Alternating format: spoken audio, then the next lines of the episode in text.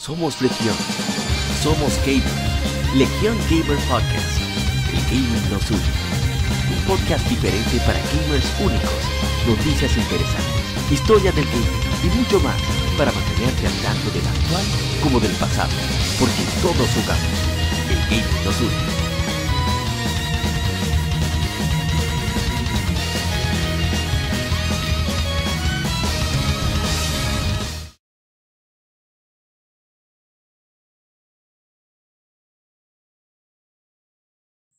Tal, colegas gamers? Bienvenidos a un episodio más de Legion Gamer Podcast. Gaming nos une. Este es un podcast dominicano de videojuegos donde hablamos tanto de actualidad como de juegos atemporales. Más que nada títulos de nicho, sobre todo de corte japonés, pero hablamos de la industria en general. Estamos disponibles en Spotify, Apple Podcasts, Tuning, Amazon Music, YouTube Music, iBooks, etcétera, todas las plataformas de podcast en este mismo canal de YouTube. Como Legion Gamer Podcast. Soy Apa, me dijo que nos acompañes. En este lado A vamos a hablar de las noticias más importantes para nosotros y los juegos que han estado aniversario, algunos de ellos. Y por supuesto en el lado B, que ya eso sería mañana, tendremos invitados a los amigos de Black Helmet, de Caribe Atomic, que están desarrollando un juego, son dominicanos muchos de ellos, y van a contarnos un poco acerca de su experiencia. Pero antes que eso, mañana mismo también vamos a hablar acerca de qué cosas hemos hecho por los videojuegos, a dónde hemos llegado. Y de eso se va a tratar el tema. Bien, vamos entonces a, antes que nada, agradecer al hermano Elvis Roa, que ha propuesto una rifa para aquellos que escuchen el podcast de manera constante, para ganarse un videojuego, videojuegos retro, pero videojuegos, hablando de una cosa en una calidad impresionante. Y entre otras cositas que el hermano Elvis Roa está haciendo de un mecenazgo al cual agradecemos con el alma junto con hermano, los hermanos Bonifacio Gamer, bueno, maestros, pero son, tienen tiempo ya en esto, y por supuesto, el caribeño gamer, digo, caribeño gamer. Así que un placer hacer acompañarnos en eso. Y antes de pasar al vicio de la semana, felicitar a los hermanos de Modo 7 Podcast, que estos amigos han hecho un trabajo en, en estos cuatro años espectacular ejemplar. De verdad que es todo un privilegio considerarme colegas de ellos. Está su web. Pueden escuchar los últimos episodios, pueden pasar por su canal de YouTube. En fin, es realmente una chulería escuchar ese podcast, los invitados de lujo que tienen. Es simplemente sensacional. Ojalá y, y se den el chance de escuchar este podcast, los colegas es dominico mexicano o México dominicano, no sé cómo lo pondría, pero la verdad es que es realmente fantástico cada uno de los miembros que participan y, aportan su punto de vista con respecto a los juegos y, y, los temas que tratan. Así que muchas felicidades a Modo 7 Podcast por sus cuatro años transmitiendo prácticamente de manera interrumpida más allá. No pasan, no pasan de par de semanas. Bueno, en Navidad todos nos escapamos. pero de verdad que son geniales. Están todas las plataformas, Modo 7 Podcast. Ahí está el agente Cobra, ahorcado por Ishidori-san. Claro, porque si no, no participa y de hecho tiene que meter más presión en Ishidori-san. Y no puedo, yo solo no puedo con la gente Cobra. Pero en fin. También saludos a los amigos de la cueva de Mancovania, de Juegos la Manco Cueva, que siempre están en Twitch. Estamos conversando ahí. Yo participo esporádicamente. Y también está Emperor, Emperor Francis. Están también, supuesto, Game Plus. También aparece eh, Magnus Brox. Que lo estoy diciendo mal, ¿eh? Y muchos otros que se dan su vueltica por ahí. Así que un saludo para ellos. Pero de nuevo reitero las felicitaciones a Modo 7 Podcast por sus cuatro años. Ahora vamos a pasar al vicio semanal. No se muevan.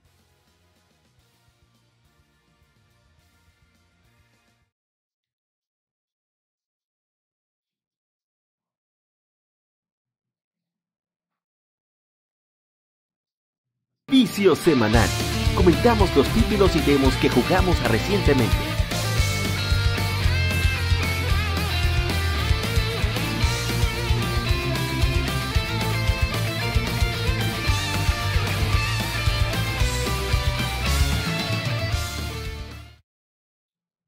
Bien, vamos entonces a arrancar con lo primero que tenemos durante esta semana. Es nada menos que la lectura de la revista Nintendo Power número 114.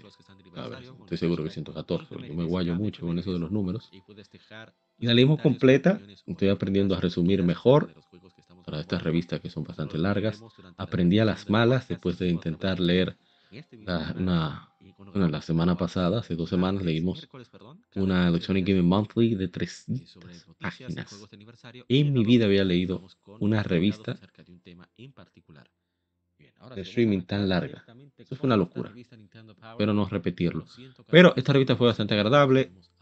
No fue tan decepcionante como la Electronic Gaming Monthly con respecto a lo que cubren.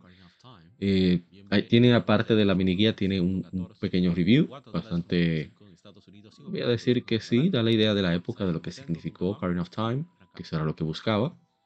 Y la verdad es que valió mucho la pena. Ahí está, número 98 y número 114. Igual. Hoy pueden chequearlo en nuestra lista de reproducción de lectura gaming.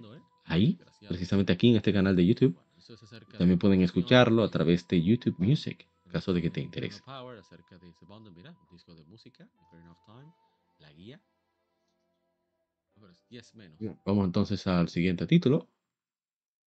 Bueno, siguiente título. Siguiente que hicimos fue leer una entrevista que le hicieran al maestro Shigeru Miyamoto en una, la estrategia oficial, bueno, estrategia japonesa de Ocarina of Time.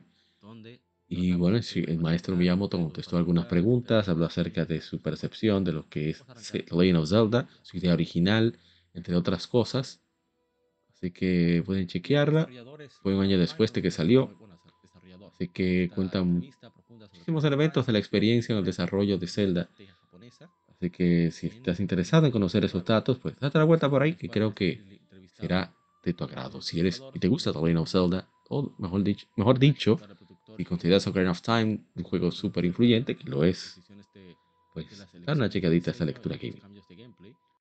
Para lo siguiente, estamos en noviembre es el mes de dos de mis series favoritas, aunque hay una que como que me ha alejado un poco por el camino que ha tomado en sus entregas más modernas, pero las entregas anteriores me siguen fascinando. Hablamos de, me refería a Legend Zelda, pero una que sigue en mi corazón, bastante ocupando mucho espacio, es Ratchet Clank. Me encanta la saga. Yo he retomado la primera entrega hecho de todo en este juego. El gameplay es una locura. Súper recomendado. Lástima, lástima que Sony todavía sigue con la necesidad de no integrarlo a el susodicho. ¿Cómo le llaman eso? Hacer una versión nativa para PlayStation 4. Que yo entiendo que no se puede emular, pero si se hizo con, Jack and Daxter, yo creo que lo lógico es hacerlo con, con Ratchet Clank, que todavía más significativo, más actual, o sea, se mantiene vigente la serie, una forma de que la gente revisite el pasado. Yo estoy dispuesto, ¿eh? solamente tienen que lanzarlo y ahí estoy. Ojalá, pero bueno. Vamos a lo que sigue. Vamos un poco de Mario Kart 8 Deluxe con mis hermanos. Retro Gamer 1412, hermano Brian. Brian Retro también tiene otra cuenta en Instagram. Y, por supuesto, mi hermanazo también, Carlac. Que debo agradecer a Carlac, sobre todo a su propietaria, es decir, su, esposa. Mira, ahí estaba gritando Carlac. Se fue por donde no era. En Roma. Roma se parece mucho a Santo Domingo, bastante integrada la pista. la pista que más se parece a, esta ciudad capital primada de América, que es Santo Domingo. Eh, decía entonces que debo agradecer porque esas pequeñas transiciones que hemos hecho ella me, las obsequió y eso se lo agradezco muchísimo, así que se vea más bonito el podcast en YouTube. Bien, entonces, seguimos. Eh, Mario Kart 8 Deluxe, Must Play, un obligatorio de Switch. También jugamos un poco de... momento, yo creo que este es el más reciente. Un poco de Super Mario Odyssey. Que debo decir, el juego, a mí me encanta el juego. Momento, creo que estamos haciendo aquí. Ah, ok. Eh, mm, es fascinante. Es, después que lo terminas, es que el juego en verdad comienza. Y qué bueno, qué bueno que es así. Aunque sigo diciendo que el obtener las lunas me parece mucho menos significativo que lo que se hacía en juegos anteriores.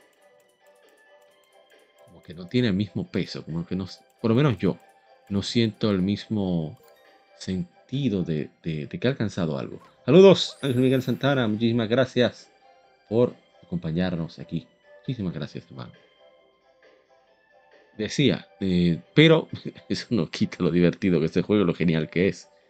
Lástima, digo lástima porque mucha gente puede que termine la etapa con el final y suelte el juego y ahí es que en realidad comienza. Hay que tomar en cuenta también que solamente toma unas quizás 15 horas, dependiendo de qué tanto busques completar, que tan completionista sea, yo no lo soy, por ejemplo, puede tomar menos, de hecho, unas 10 horas. Igual. Pero Mario Odyssey estaba 30 en viernes negro, viernes prieto, como decimos no, nosotros. Y ojalá que lo hayan adquirido, un juegazo, realmente vale la pena. Seguimos. Ah, no se puede quedar. Yo jugué mi Pokémon Clavo, digo un Pokémon Sword, porque yo soy loco con atrapar, llenar, completar el Pokédex. Esa es mi pasión con Pokémon. Eso es lo único que me interesa en este momento.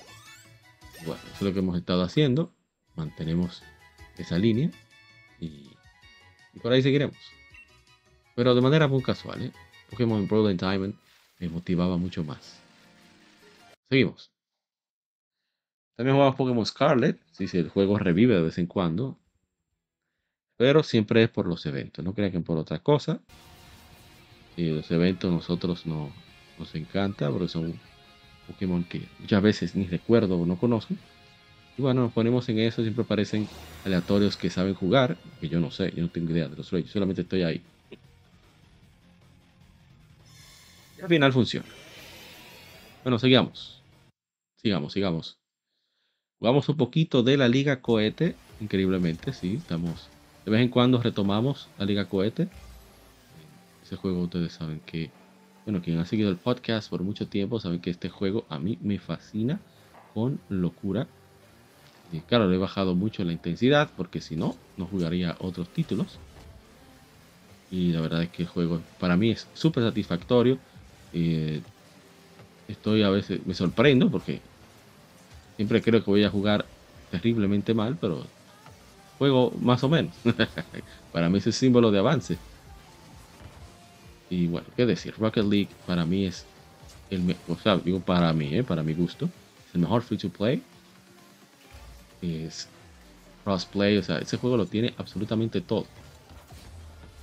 Es súper, súper divertido.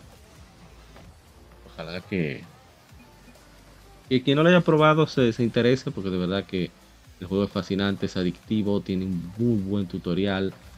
Eh, vale mucho la pena. Para mí, ¿eh? Y además no hay que pagar para disfrutarlo bien, en totalidad. Seguimos. Ah, este no podía faltar.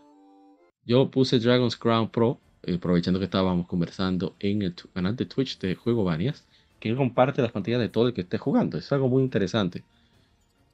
Y bueno, estaba mostrando el juego y al mismo tiempo tratando de hacer un poco de grinding porque los otros personajes falta. Este es un beat'em up inspirado por varios juegos. Tenemos un pequeño review muy muy corto que me ayudó, me ayudó no, quien hizo todo el trabajo técnico fue mi hermano It's Luifra. Luifra que juega sobre todo The Division y Tony Hawk. Tony Hawk, pero también jugó Spider-Man, creo en su canal de Twitch, no hace mucho. Luego juego Banias buenas, buenas. Entonces él, me ayudó con la edición, por eso estaba más libre, no tenía tantos compromisos. Le agradece. Y eso de que quieran conocer más detalles de este juego. Este juego se puede jugar de cuatro personas, online o local. Eh, se inspira en Dungeons and Dragons, en muchas historias de, tanto de pop como de fantasía. Sí, de pop. Por ejemplo, Monty Python, aparece aquí una burla, una referencia. Y el arte es increíble, el gameplay es es muy adictivo, exquisito.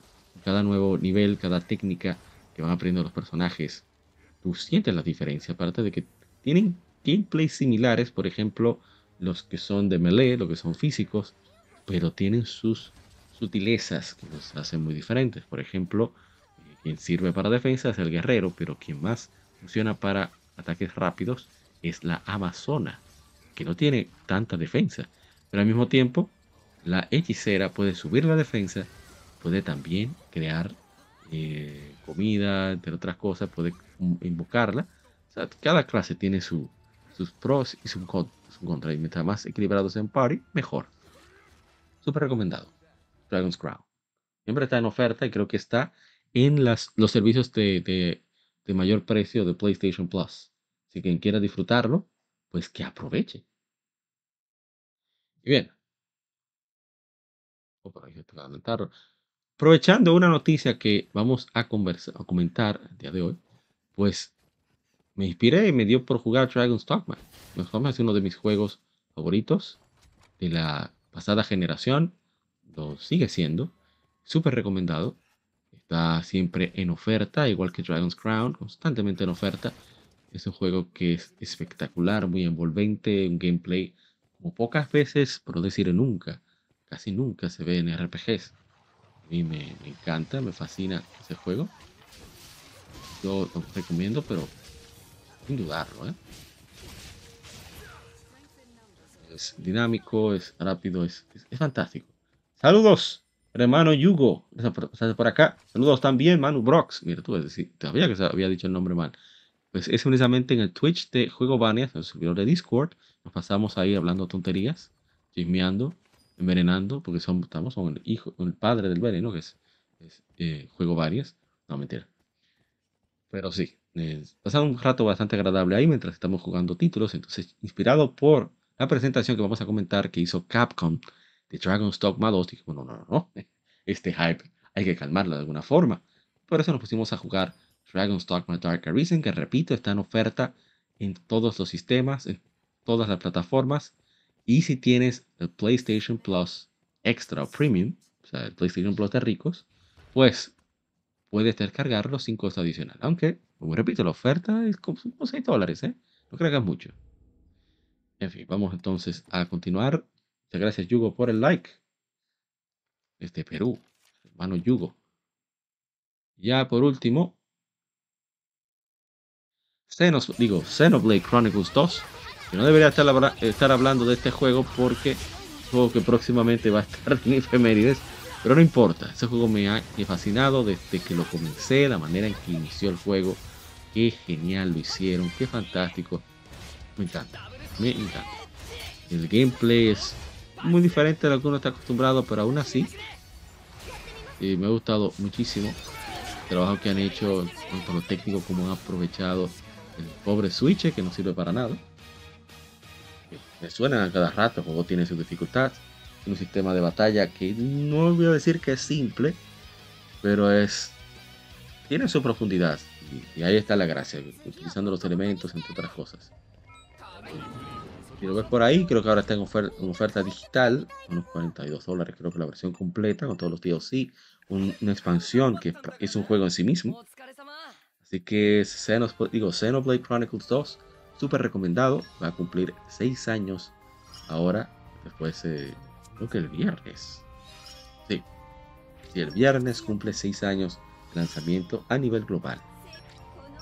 Vamos entonces a ver tenemos. Ah, no, ya hasta aquí llegamos. Esto ha sido todo por las, el vicio semanal. Muchísimas gracias. Llegar hasta acá. Vamos ahora a pasar al informe.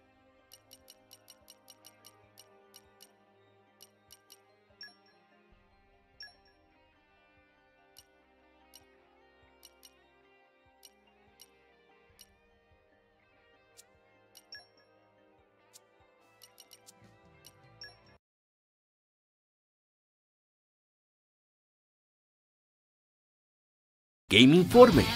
Las noticias de la semana debatidas y comentadas.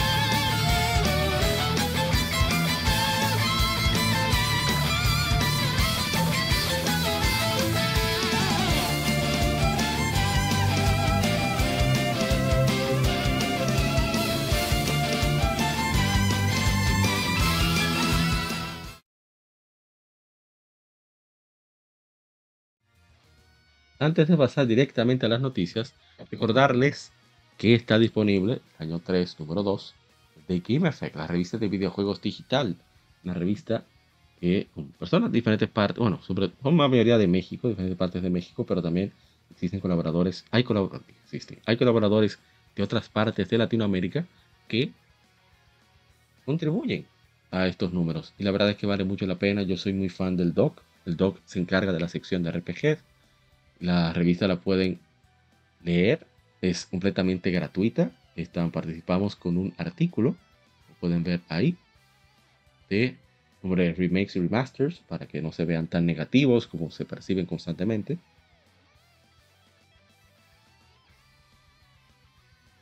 Hay un retro review.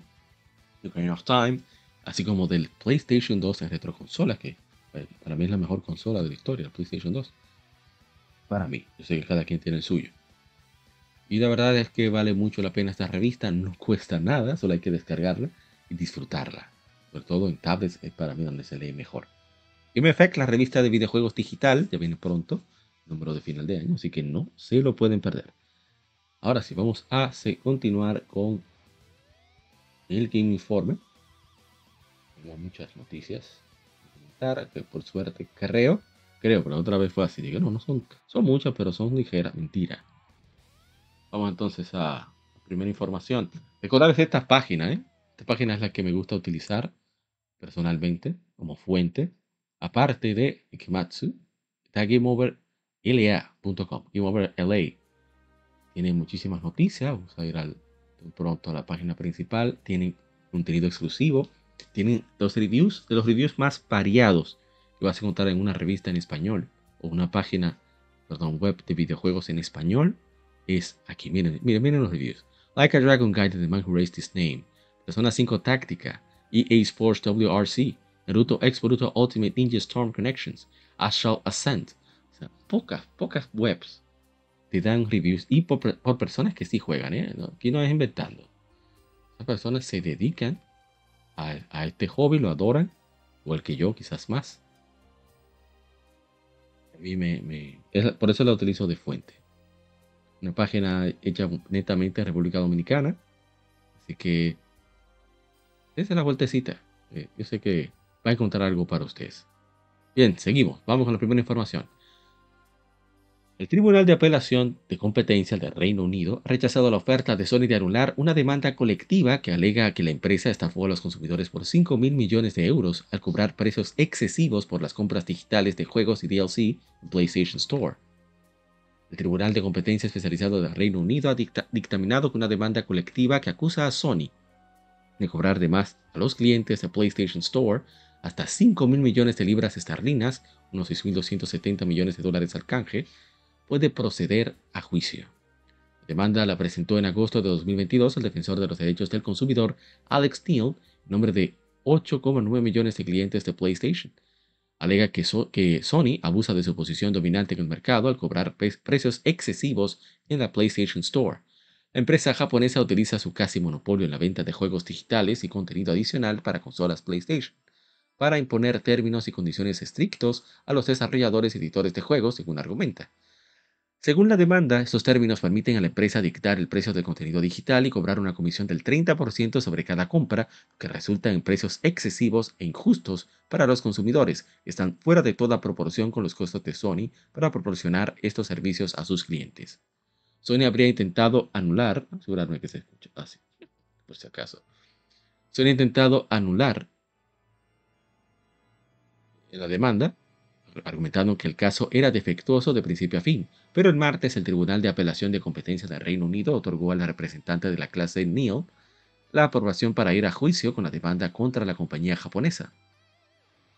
Este es el primer paso para garantizar que los consumidores recuperen lo que se les debe como resultado de que Sony infrinja la ley, dijo Neil. La lealtad de los jugadores de PlayStation ha sido aprovechada por Sony y les ha estado cobrando precios excesivos durante años. Es significativo que el Tribunal de Competencia haya reconocido que Sony debe explicar sus acciones al ordenarle que vaya a juicio. Con esta acción buscamos poner fin a esta conducta ilegal y garantizar a los clientes que los clientes sean compensados. La clase incluye a cualquier persona que haya vivido en el Reino Unido y haya comprado juegos o DLC a través de PlayStation Store entre el 19 de agosto de 2016 y el 19 de agosto de 2022, a menos que opten por excluirse. Si la acción tiene éxito, se estima que cada miembro de la clase tendría derecho a entre, entre 67 y 562 libras en daños y perjuicios más intereses.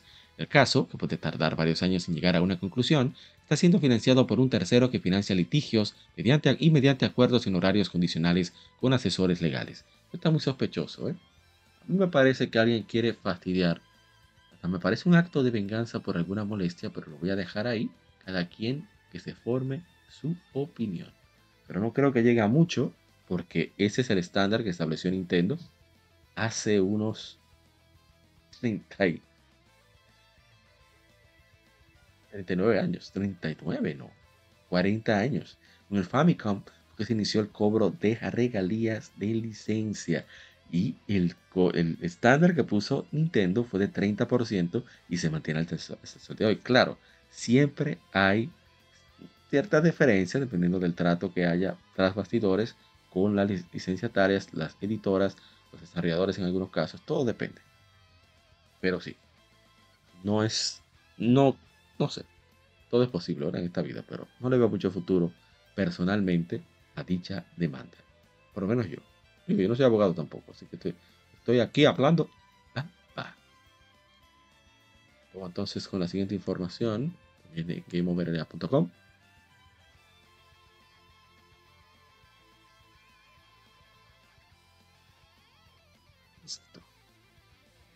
No es respeto, ¿eh? ¿Qué sé yo quién es ese? Baboso. Vamos, vamos, carga.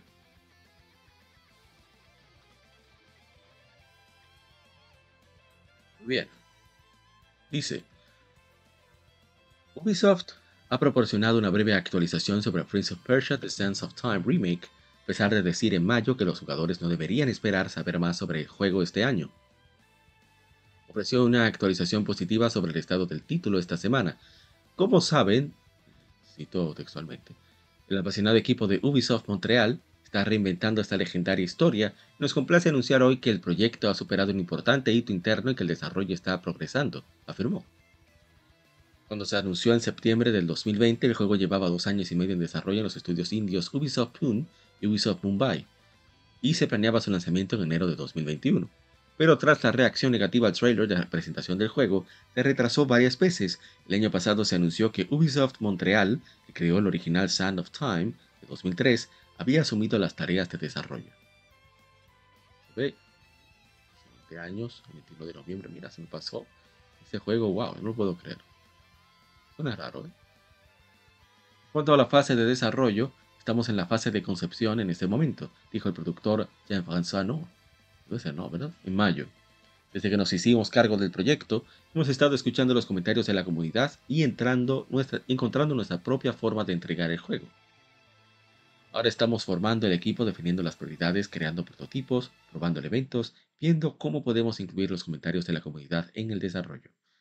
Todavía está en una etapa inicial y los jugadores no deberían esperar saber más sobre este juego este año, sobre el juego este año, pero tengan la seguridad de que todos estamos poniendo nuestras fuerzas y corazón en este proyecto. Fuente BGC. LA que son serios y comparten las fuentes. A ver.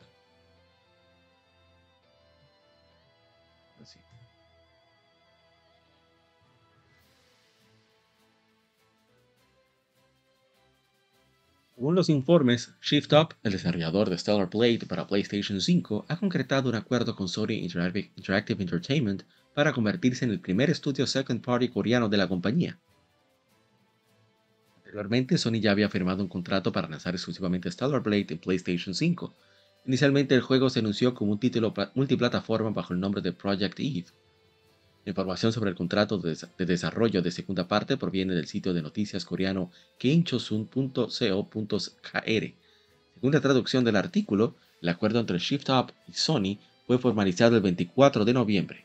El artículo indica que además de ceder los derechos de publicación de Stellar Blade a Sony, el estudio se incorporó al programa de socios secundarios de Sony Interactive Entertainment. Sin embargo, no se hace mención a ningún otro proyecto más allá de Stellar Blade. Aunque se anticipaba que Stellar Blade sería lanzado en algún momento del 2023, es evidente que se ha pasado por alto esta ventana de lanzamiento.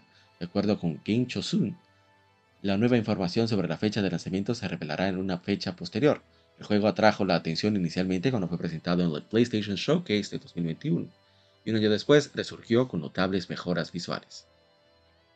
Muy bien, muy bien este juego. Llama mucho la atención. Seguimos. Vamos friendo y comiendo.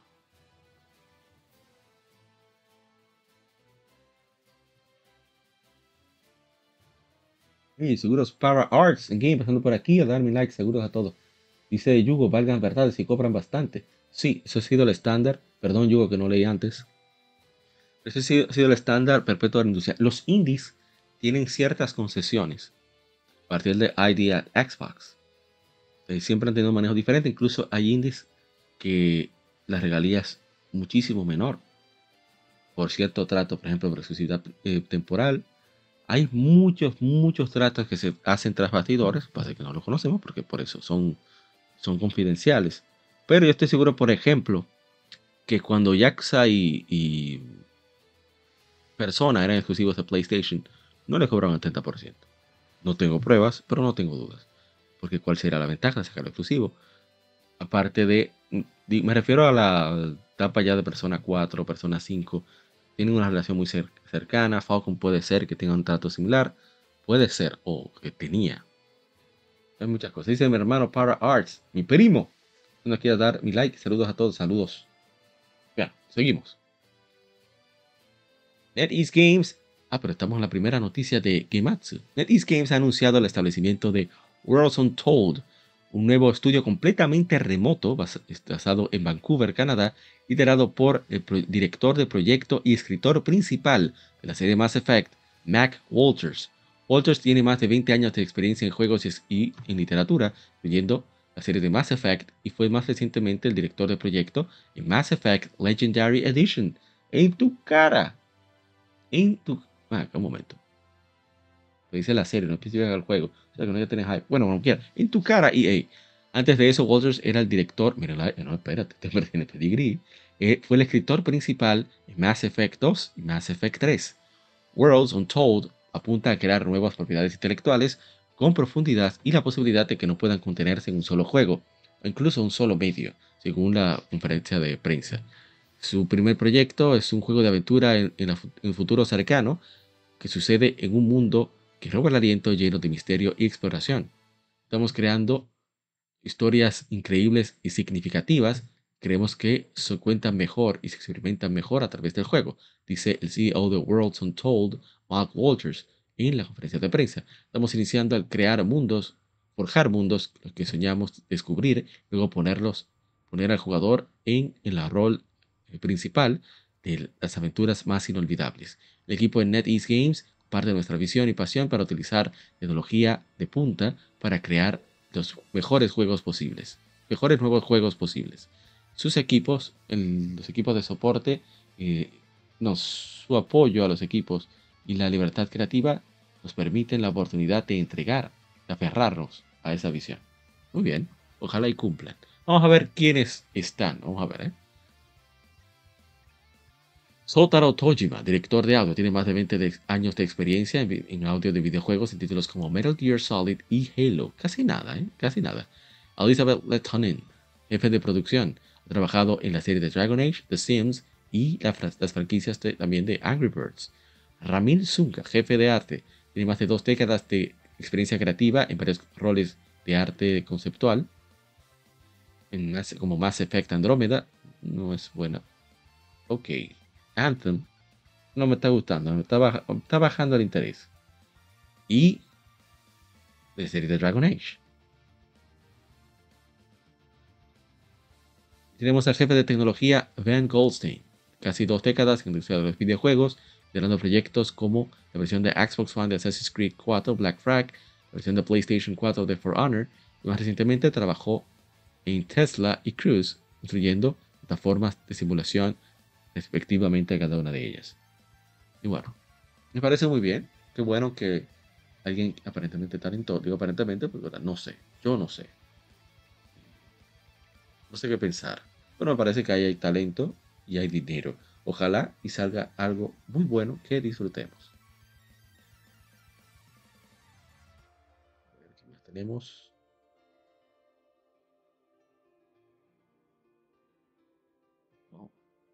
más información. Aquí vamos.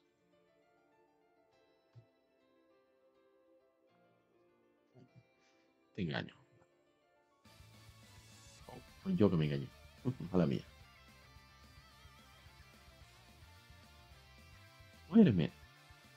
A Ah, no tenía la correcta. Ahora sí. Larry, Larian Studios ha anunciado la edición de lujo de Baldur's Gate 3, una edición física por 80 dólares del RPG que llegará a PlayStation 5, Xbox Series y PC en el primer cuarto de 2024 por 80 dólares, 80 euros. Los ya están disponibles en la tienda de Larian. Bueno, ojalá que este juego le vaya bien, no voy a leer mucho, trae muchísimas cosas. Tres discos, wow, dos discos jugables. Solo, ok, con la versión de PlayStation 5.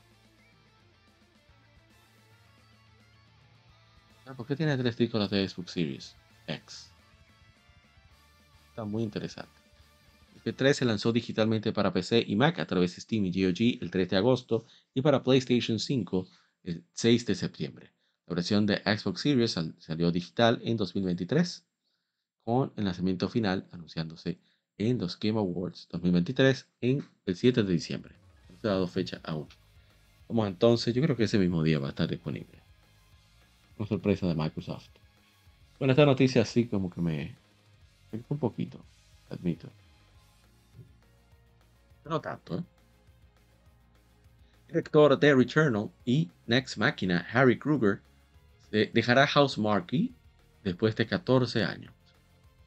Durante mi viaje de 14 años en Housemarque he estado increíblemente, he sido increíblemente afortunado de trabajar en un proyecto de ensueño uno tras otro.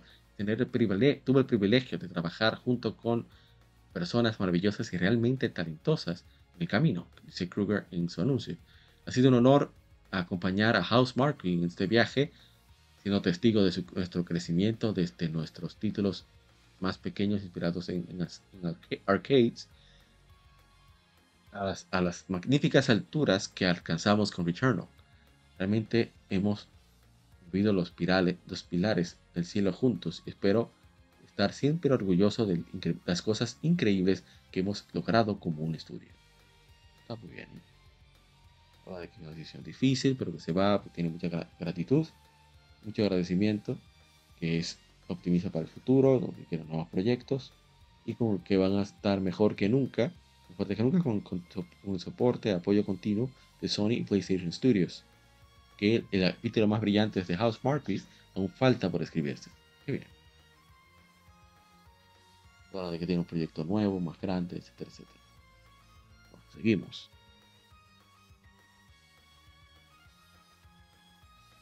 Vamos a ver el tipo de gameplay ahora.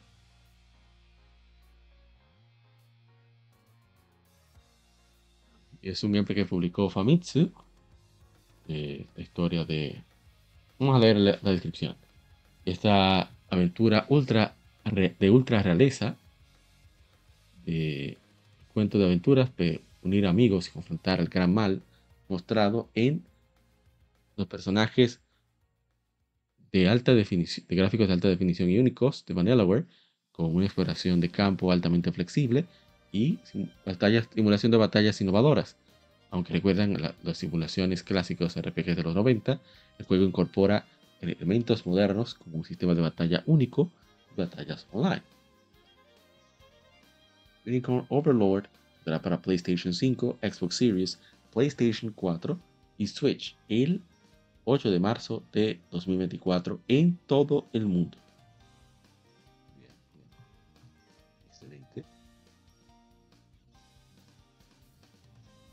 Que, que distribuye, espero que llegue. Bueno, ya lo vi, estaba arriba la versión de PlayStation 5, pero no veo la PlayStation 4. Tocará hacer el upgrade, supongo. Vamos a ver un poquito del gameplay. Un poquito.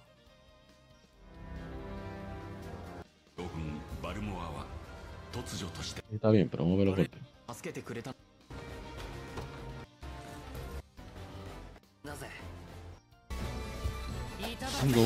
Es así debió ser. 13 Sentinels. Así, que si vieran el, combate así. Por eso a alguno le gusta.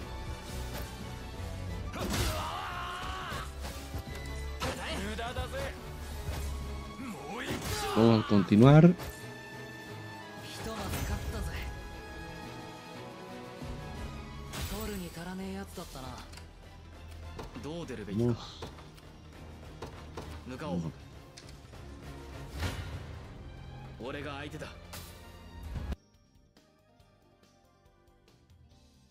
Totales para Ace Combat 7 Skies Unknown sobrepasado 5 millones de copias en todo el mundo, anunció Bandai Namco.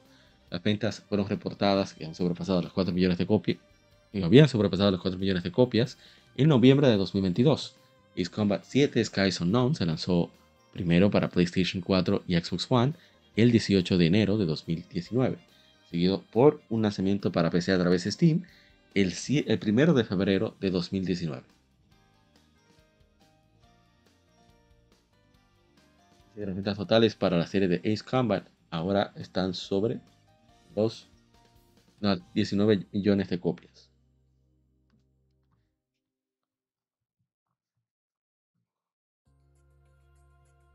Es una noticia que fue muy extraña para mí, pero bueno, hay que mencionar. He anunciado Virtua Fighter 3 TV Online para Arcade. Será el 28 de noviembre en Japón que este juego se lanzó en arcade en el 97. La TV implica que es un Team Battle. De ahí viene la TV. La TV.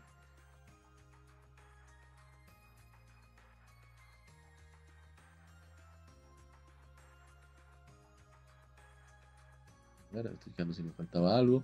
Ah, bueno, fue online, batallas online basadas en la tecnología de Virtual Party 5 Ultimate Showdown. Tengan los jugadores retarse unos a otros en todo el país. Adicionalmente, soporte de tarjetas AIME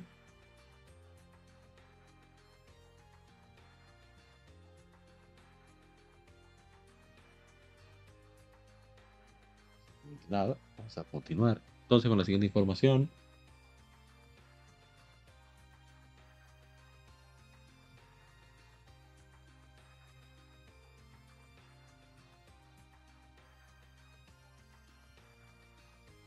Dice moverla.com En un comunicado de prensa publicado recientemente se reveló que Sony Interactive Entertainment y NCSoft han unido fuerzas en una asociación comercial estratégica global el acuerdo de colaboración fue encabezado por Jim Ryan, de Sony Interactive Entertainment, y Taek Jin, Kim, de NCSoft. Verá a las dos empresas unirse en varios campos comerciales globales, incluidos los juegos móviles.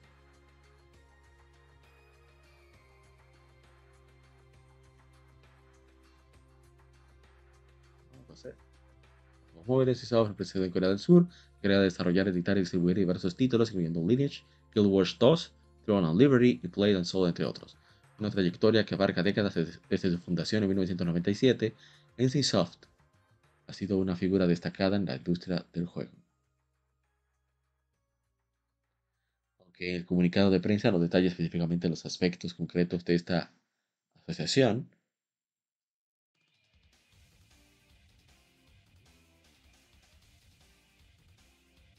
Ambas compañías elogiaron el acuerdo sin especificar sus resultados directos. Va a estar muy interesante, se ha rumoreado mucho una MMO sobre Horizon, que se presta mucho para eso.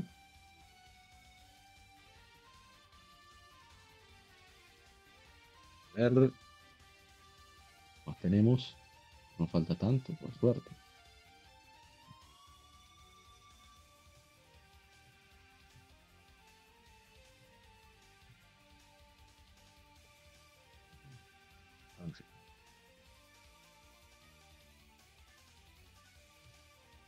Ah, está creando. Ahora sí. Ver, dice celebra los mejores juegos del año y los grandes ganadores en vivo de Game Awards el 7 de diciembre de 7.30 hora del este, 4.30 de la tarde hora del Pacífico. 12.30 para Australia creo.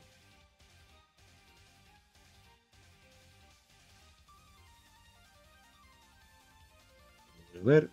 Obviamente el boletín no, menciona qué juegos específicos montará Xbox en The Game Awards, eso, que eso arruinaría la sorpresa. Xbox tuvo algunos anuncios bastante importantes en The Game Awards anteriormente. Vamos a dejar ahí. Hot Char.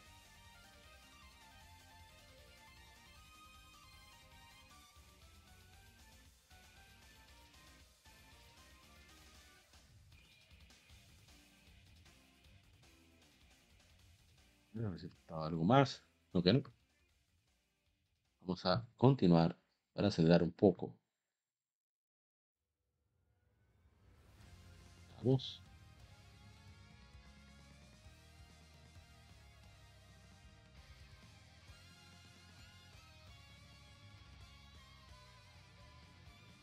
El Project Red ha confirmado que aproximadamente la mitad de la compañía ha pasado a trabajar en The Witcher 4, actualmente conocido solo como Polaris.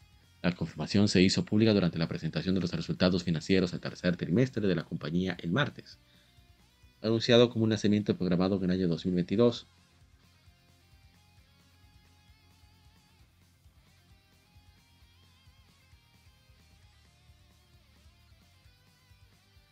de audio, pero sigo.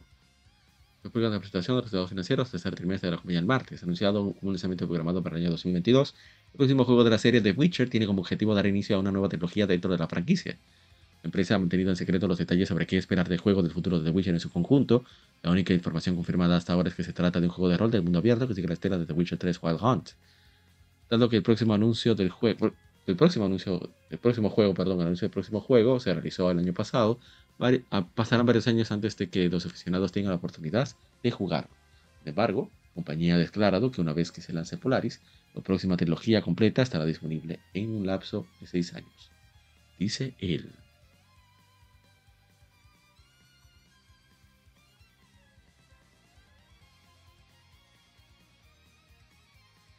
A ver, a ver,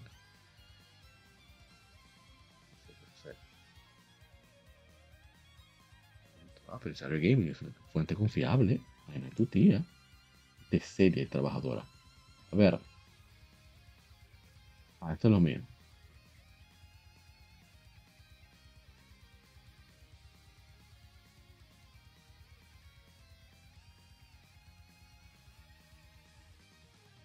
Ah, ¿Qué pasó?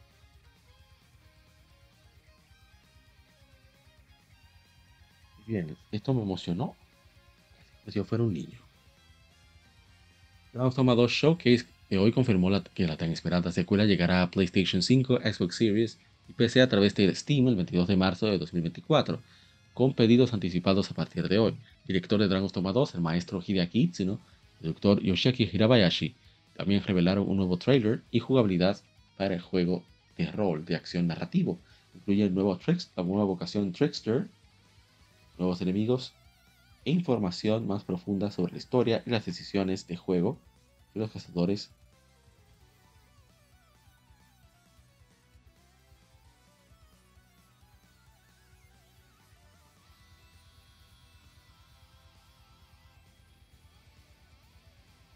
Y hablan de que tiene aventura en dos de las eh, naciones, que era del Arisen, su corazón es robado por el dragón, que refleja las exuberantes colinas de clásico de Dragonstock, la de Arisen, la regente, la reina regente dice ha instalado un falso Arisen para mantener el control del reino de Permanent para su hijo. Mientras tanto, la nación bestial de Bathal considera que los peones de otro mundo son una fuente de desgracia y de calamidad. La exhibición del juego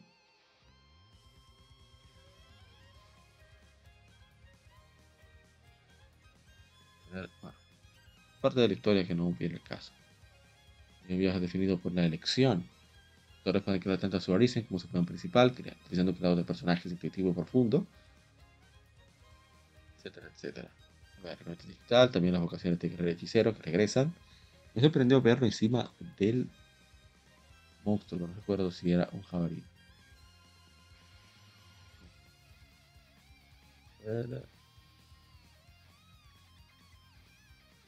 Hechicero es una vocación completamente especializada en diversos ataques mágicos. Su magia se conjura con ambas manos a través de su gran bastón y puede cambiar eh, el rumbo de la batalla en cualquier oportunidad. A ver, a ver, a ver. Vamos a ver eso. ¿Cómo se pone? Vamos a buscar a Capcom.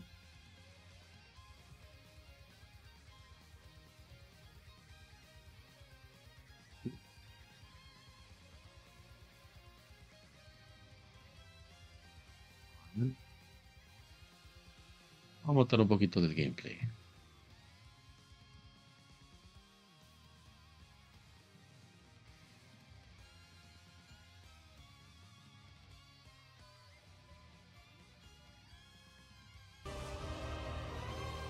Fantástico, ver esto. The skies work together and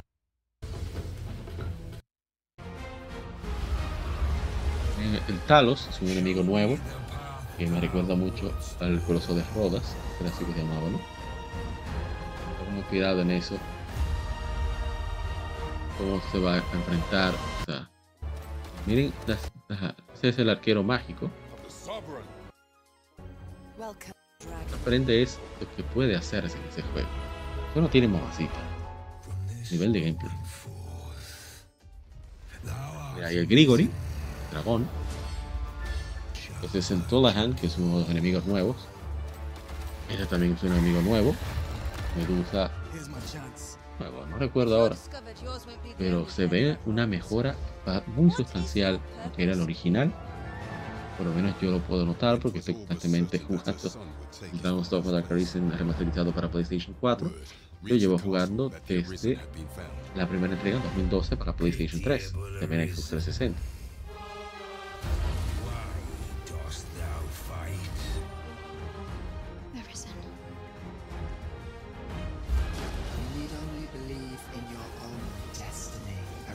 Increíble esos combos, el stick, ese bo no estaba en el juego anterior.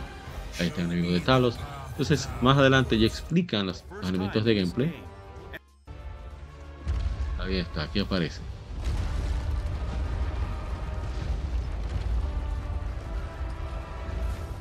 Los-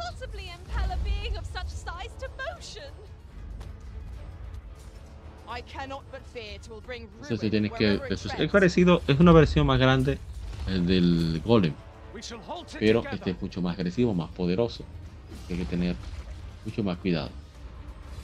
Y yo estoy súper emocionado por eso.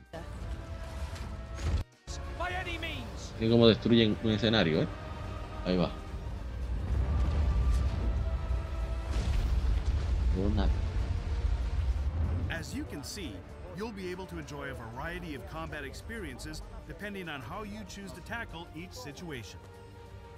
Keep your eyes peeled for more on Talos and its role. Incluso ahí lo de Talos. Dragon's puso Dogma is a tale of antes. whose heart is taken by the dragon. While this sequel mirrors the world setting, Vamos a ver. Ahí aparecen los elfos, hablan su idioma.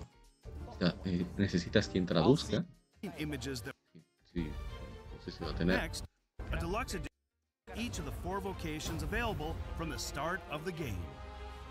And pre-ordering the deluxe edition will give you access to all the bonuses of the standard edition, plus access la to versión additional accessories that can be equipped la de lujo, tienes que trae el estándar. Hay muchos bonos por el pre-order, eso lo hicieron con primer Dragon's también. Y bueno, y mostraron este pequeño monstruito.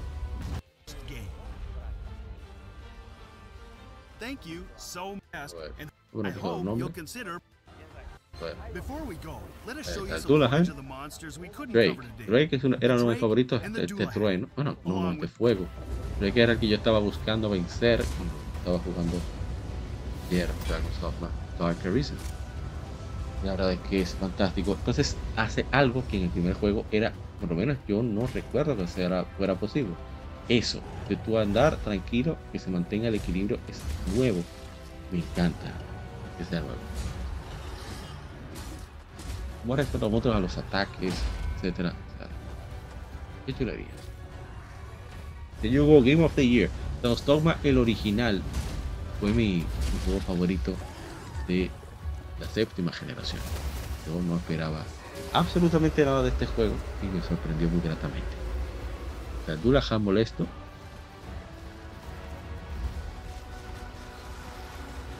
Bueno, Yo, la verdad es que yo pensaba esperar a tener un PlayStation 5 Pro. Podré soportar a que salga este juego. No lo sé.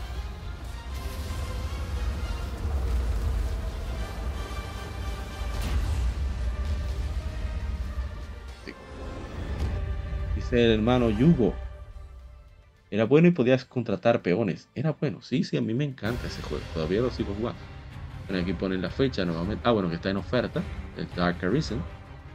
Así que para que tenga en cualquier plataforma, en Nintendo Switch, en PlayStation 4, en Xbox Series o, o Xbox One, en PC, a través de Steam. Ahí está. Hermoso este juego. Entonces, ver a lo actual, vamos con el siguiente título.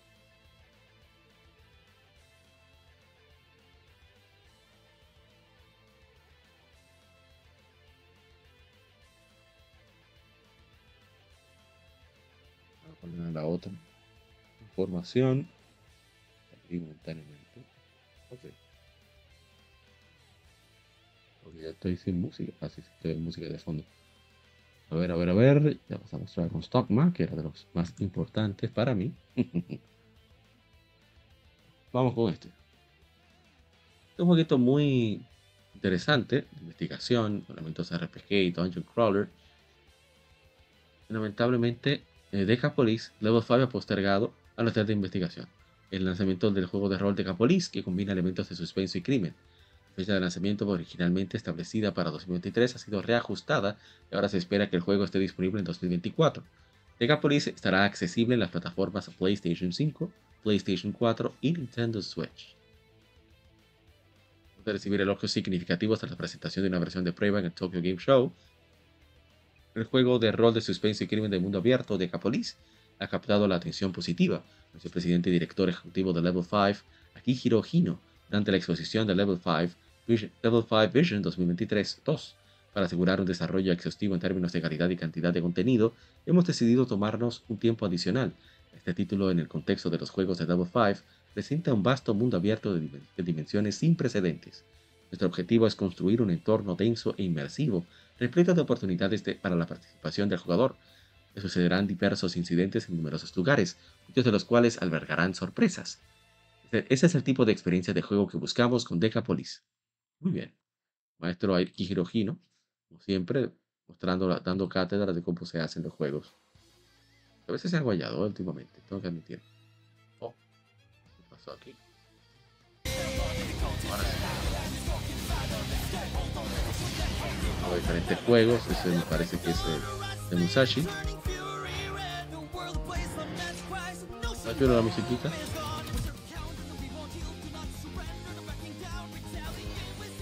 Working Out. Me encanta lo hablador que es este juego. No tiene absolutamente nada de límites. Ah, aquí Hirohino, dije. A ver. Ahí está el, el Lightning. O de smartphone, parece. Por lo que dijo.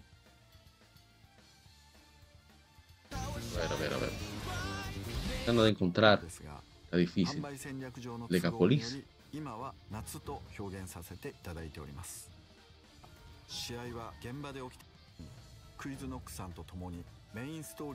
Al principio, porque rayos. No se me despliega absolutamente nada por ahí. Ah, me arreglo. Ah, mira, después Inazo My Eleven. Ok. いよいよここからレベル5ですが Lo que me molesta es que pongo una cosa y sale otra. Vamos entonces al siguiente. Puedo mostrarlo, era lo que quería, pero se quedará para la próxima ocasión.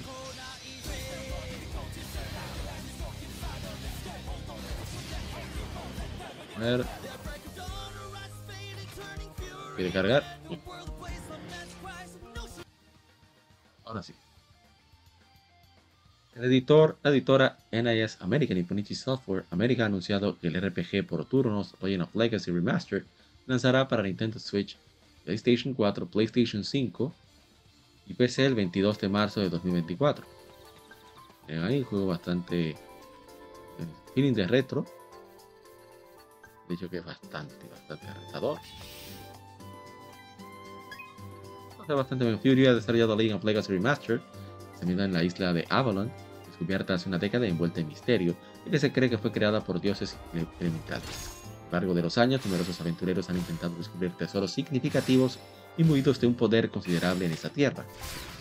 En este contexto, siete nuevos héroes se sumen a la contienda. Cada uno de estos héroes posee habilidades únicas, relatos individuales y pers- aspiraciones personales, contribuyendo así a la riqueza y complejidad de la trama de juego.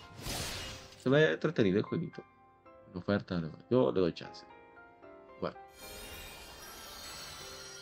Bueno, entre ellos se encuentran el ah, ilustrador Tomomi Kobayashi, el talento que estuvo detrás del juego, el conocido compositor Masashi Hamauzu, el responsable de Final Fantasy XIII, un buen compositor, el escritor, el maestro Masato Kato, y el diseñador de juegos Kyoji Koizumi.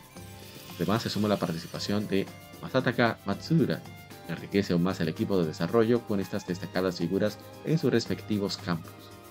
Muy bien, por lo menos hay, hay, un, grupito pesado ahí. Y ya con esto vamos a culminar las Game Efemérides para pasar al. Perdón, Game Informe para pasar a las Game Efemérides.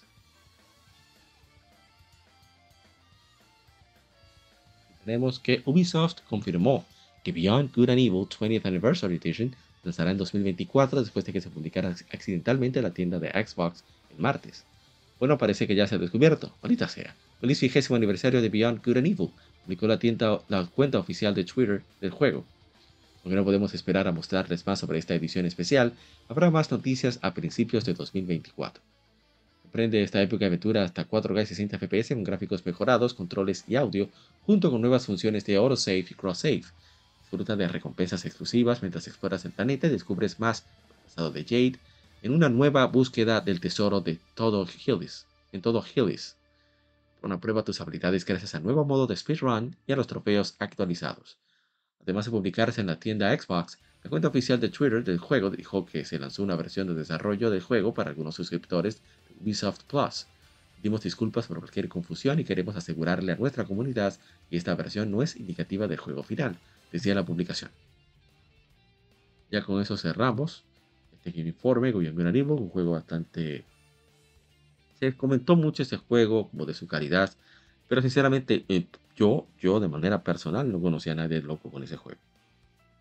Estoy diciendo que no cumple con las expectativas que tuvo en su época, pero por lo menos yo lo que probé no me enganchó mucho, que digamos. Quizás lo retome un día de estos. Mira que, que es raro, yo recuerdo haber preparado efemérides de ese juego. Yo tengo varios archivos, puede ser que se haya perdido, como pasé de un archivo a otro. Pasa a veces. Pero creo que para, para el próximo año debo agregarlo sí o sí. Para así forzarme a probarlo. Para eso son las efemérides. En muchas ocasiones. Ah, perdón, dice. ok, edición, edición completa de PC, muy buena también. Vamos entonces a pasar al. Bueno, una pequeña pausa. Regresamos con más de Legion Gamer Podcast. Gaming nos. Con las Game Efemérides para culminar este lado A del podcast número 172 de Legion Gamer Podcast. Ya, ya regresamos.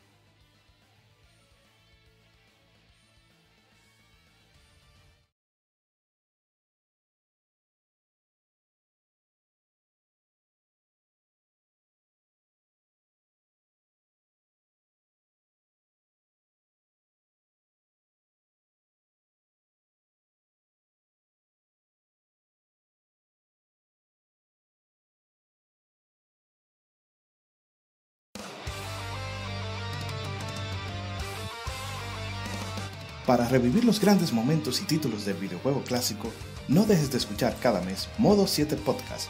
Ven y recuerda con nosotros entre análisis retro, datos y anécdotas la época dorada del videojuego. Sin micropagos ni pases de temporada, solo puro amor por el pixel y el polígono. Modo 7 Podcast, la retroaventura comienza ya.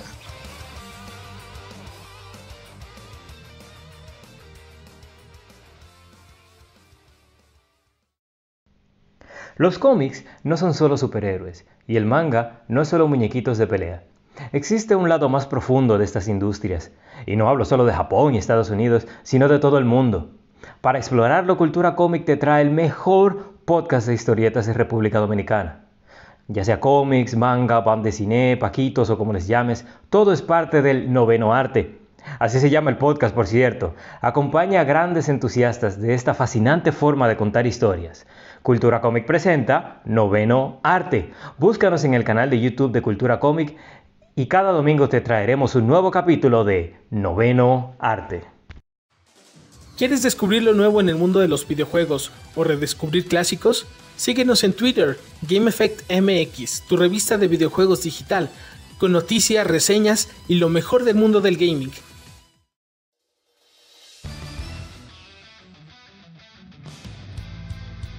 Legión Gamer Podcast, el gaming nos une.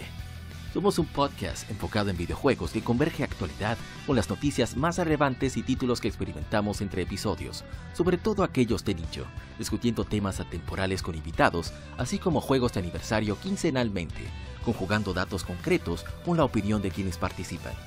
Estamos en redes sociales como Legión Gamer RD. No olvides revisar hashtag GameFemérides para dejar tu opinión de tus títulos favoritos para que participes en el programa. O en Lectura Gaming donde leemos revistas o artículos especializados en videojuegos en vivo a través de YouTube. Actualidad y atemporalidad gaming en un mismo podcast. Legión Gamer Podcast. El gaming nos une.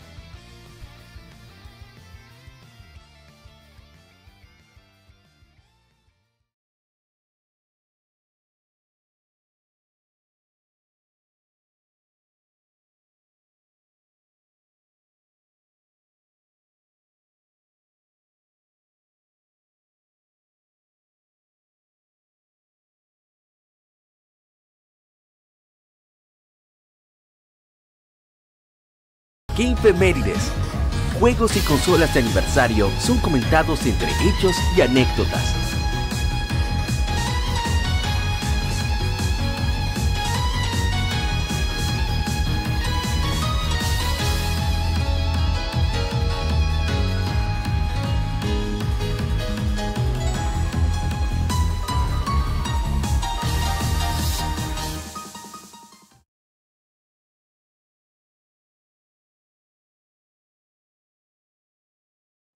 Estamos aquí con las efemérides. Vamos a arrancar primero colocando, ¿verdad? Lo que toca para esta semana. Aquí vamos. Y aquí está. Efemérides. Entonces a buscar los, los comentarios que nos dejaron en estos últimos 15 días. Bueno, 14 días en verdad. Pero aquí vamos. Recuerda que estos podcasts, estas transmisiones son con comentario. Puedes así conocer más sobre los juegos en caso de que alguno te llame la atención. También toma en cuenta el hecho de que puedes participar en las transmisiones, es en este mismo canal, son en este mismo canal, y así puedes preguntar alguna duda que tengas o que quieras conocer, alguna una prueba que quieras que haga. Eh, A veces, por ejemplo, entra el hermano Bonifacio Gamer que estaba preguntando, ah, pero entonces, ¿cómo puedo jugar Round of Blood? Y Round of Blood, de manera oficial en, en plataformas modernas, solo está en PlayStation 4. Entonces yo pensaba que Advanced Collection tenía Round of Blood. Y resulta que no. Lamentablemente, eh, so- tiene Castlevania Jackal en la. Se llama la X. El, da- el, perdón, el, ah, la adaptación para Super Nintendo, que no es mala, pero no tiene la calidad del, PC Engine. Vamos entonces a buscar juegos de aniversario. Son muchos. Vamos al último, vamos a ir al siguiente. Participando en el podcast. Este que tenemos aquí. Y estamos aquí en un stream conmemorativo. que Ya no- No sé si leerlo, ya con todo lo que hablamos ahí del juego, la transmisión que hicimos, conmemorativa, como no vale la pena mucho sentarse.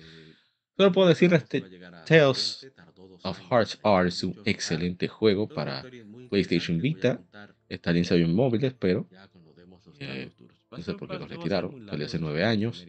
Un juego muy bueno. Se nota que tiene sus, limita- sus limitantes, que fue una especie de experimento, un remake que quedó en muy buen nivel. Viene de la versión original para Nintendo 10, Tales of Hearts. Y quedó bastante bien, en mi opinión. Me ha encantado. Lástima que nos quedamos sin el esperadísimo. eh, la- ¿Cómo se dice? La conectar el juego y ponerlo de nuevo. Oye, quiero el intro. Tales of Innocence R, que no- nunca salió en Occidente. Y también cuesta la anécdota, cómo fue que lo pudimos convencer para conseguirlo, entre otras cosas. Así que escuchen con por ahí el podcast. A ver si tenemos comentarios. Veo que no un tenemos en Facebook. A ver, en Instagram. La protección de asuntos de contenido digital de alta definición. Aquí vamos. Bien, aquí vamos. El 11 de noviembre de 2014 se lanzó en América Tales of Bueno, ahí Hearts lo, ahí lo estoy diciendo. Fue lanzado originalmente para Nintendo 10 solo en Japón. Hacemos los shorts, para ¿eh? PlayStation Vita Sí, tuvo no. un lanzamiento global. Esa des- ah, A ver, a ver. décimo, undécima entrega de la saga Tales Perfecto. Hearts R fue también porteado para iOS y lanzado en octubre de 2012. Luego fue retirado de la Apple App Store en octubre de 2016. Los y por comentarios, pero tanto sí, muy recomendado. Tienes PlayStation. Vita, te gustan los RPG de acción. Este juego definitivamente debes de darle un chance, sí o sí. No hay forma. Después de que conoce a una joven llamada Kohaku Hearts y a su hermano Hisui cerca de su hogar. Cuando Kohaku es A ver, ¿cuál es el siguiente? Uh, hace 22 ella, años se lanzó en América. Golden Sun para Game Boy Advance. Es el Emperor, que es el juego de Nintendo que más extraña, Emperor a Francis. Yo estoy de acuerdo con él. esa es mi franquicia favorita de Nintendo, Golden Sun. y las emociones, y esparciendo sus piezas por todo el mundo. Lo he jugado porque no pienso ponerle la mano a se ese juego hasta que no salga la versión de Switch. lo tengo original. Suerte, pero no Escenas fueron creados para Hearts R. Dice Retro Games RD. 22 años se han pasado. Recuerdo como que fue ayer cuando conseguí en la pulga. La lo acabé par de veces. Es un juegazo, una joya Golden Sun. Dice el queridísimo The Shred Music, que también es, es partícipe de Gamers RD. Dice, es, esa le cargó la antorcha con Chrono Trigger. Juega sasazo. Tanto el 1 como el 2. Definitivamente. Tiene toda la razón. Es una, ma- una maravilla. Dice Kinasuokra. Este sí es una grasa. Cita a la toma oficial. Sí, vamos a seguirlo también. Y bueno, me gusta. Dice el ingeniero- mi hermano, mi hermano ingeniero Cabral. Y todavía es un juegazo. Y ya, eso es todo. Ya, no tengo que decir. ¿Para qué? ¿Para qué yo voy a hablar? No tengo que decir nada más. siempre, es lo máximo. Y punto. Eso es todo. Hay que abundar más. Y bien, a ver en Facebook. mm, Y nos dejaron, dijeron algo sobre Golden Sun. Tenemos dos comentarios. Dice Arturo Antonio Rebeco Negrón. Un buen apellido, ¿eh? Aquí hubiera sido excelente tener un amigo con ese apellido. Masterpiece. obra maestra. Ya, eso es todo. Dice Maximiliano Gorno. Una joya este juego. Espero que salga una secuela para Switch. Ojalá. No creo que suceda, pero ojalá. Bueno, yo recuerdo este juego. Se anuncia para Nintendo 10. Sale en 2012 en Japón. Hace, hace 20 años se lanzó en América Resident Evil Zero. Para GameCube. Juegazo, dice Yerena Ismael. Yo he visto opiniones encontradas. Eh, dice Daniel Jiménez, venga, les- ah, salieron invitándonos a su grupo. Gracias de nuevo a, a ver, a ver, este grupo de se llama Son dos grupos. Primero es de Daniel. Jiménez, videojuegos, anime y cine ahí. madre, recibido tratado 18. bastante bien los que hemos compartido. Saben, nosotros no tenemos mucho tiempo para interactuar, pero tratamos de hacerlo en cuanto podamos. o sea, de y, y nos citen, o sea, si nos citan, sí, estamos 2012, pendientes totalmente a los comentarios. No podemos leer los comentarios del mouse grupo, que son muchos. Y también Gamer World. Latin Gamer. Ese grupo también nos ha recibido con una calidez excepcional. Sí, Así que están muy abiertos a los proyectos y a, y apoyarlos siempre y cuando sea relacionado a los temas que ellos tratan, o sea, los videojuegos. recién Excelente. No, no puedo decir más en esos grupos. Bien, a ver eh, si en. Instagram tenemos comentarios. Veo que no, sigo de largo. Yo lo pude probar, pero yo no soy de, de hecho Resident Evil antes del 4. Para nada. Ah, este, este sí tenemos tenemos con qué responder. Aquí va. Mecánicas de gravedad. Para su lanzamiento ganó varios premios. 16 años se lanzó en América Super Mario Galaxy para Wii, juego espectacular, de los mejores que han hecho de Mario. 3D, y cuidado, la mejor música que, se ha, que ha tenido Nintendo, así nada la música de este juego. Y yo estoy pensando, ¿eh? Darle bandita a Mario Odyssey ponerme a jugar Galaxy. Que se ve, aparte de que se ve, un upscale para la versión de Wii, de, de Switch, se ve fantástico. Dice Joe Satriani, joya. Es verdad, es lo que es. Ya, no hay nada que decir. Sigo con el siguiente. Y no mostramos mucho de. Bueno, vamos a mostrar un poco los niveles. Mira, creo que me gusta mucho de esta versión es que sí hay que estar moviendo un poco el control, tiene motion. Eh, al principio, si utilizas un control pro, o sea, un control tradicional, digamos, puede ser resultar un poquito incómodo. No voy a negarlo. Pero no se acostumbra. No se acostumbra. Y yo prefiero de mil veces jugar así con los Joy-Con. Voy a probar con los Joy-Con, ¿eh? No voy a tampoco hacer mezquino. No los probé. Pero con el control pro, el hecho de que el giro que hace Mario con el Luma, que le da como un, un segundo salto, me pareció muy cómodo hacerlo con el, uh, con, un simple botón. No sé si quizás me acostumbro más a los Joy-Con, lo disfrute más, no sé. Tengo que probar. Pero qué juegazo es Super Mario Galaxy, definitivamente. Vamos con el siguiente para acelerar.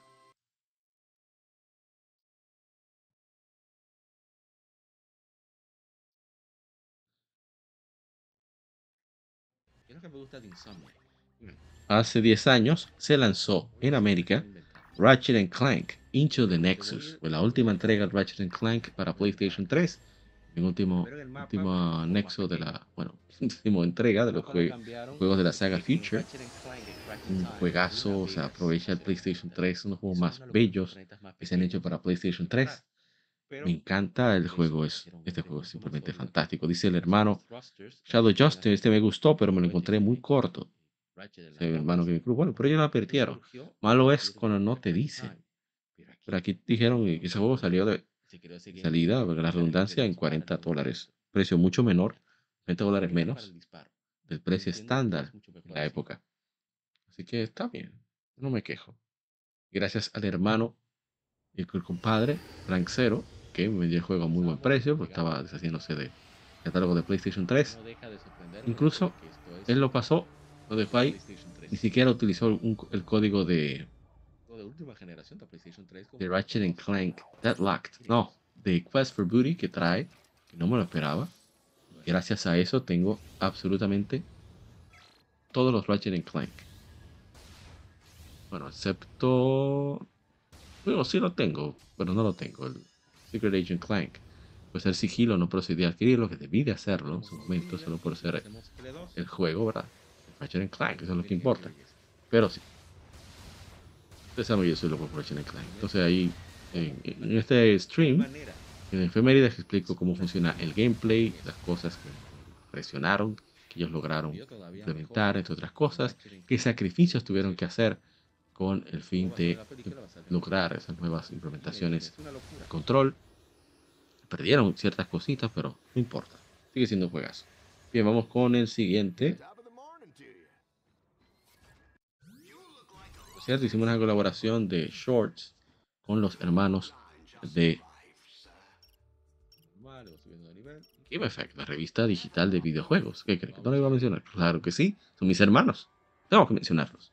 Y vamos al que sigue. Ah, mira, mira. Importante. Vamos a ponerlo por acá, que se vea la acción. Vamos a poner acá el jefecito. Aquí está bien.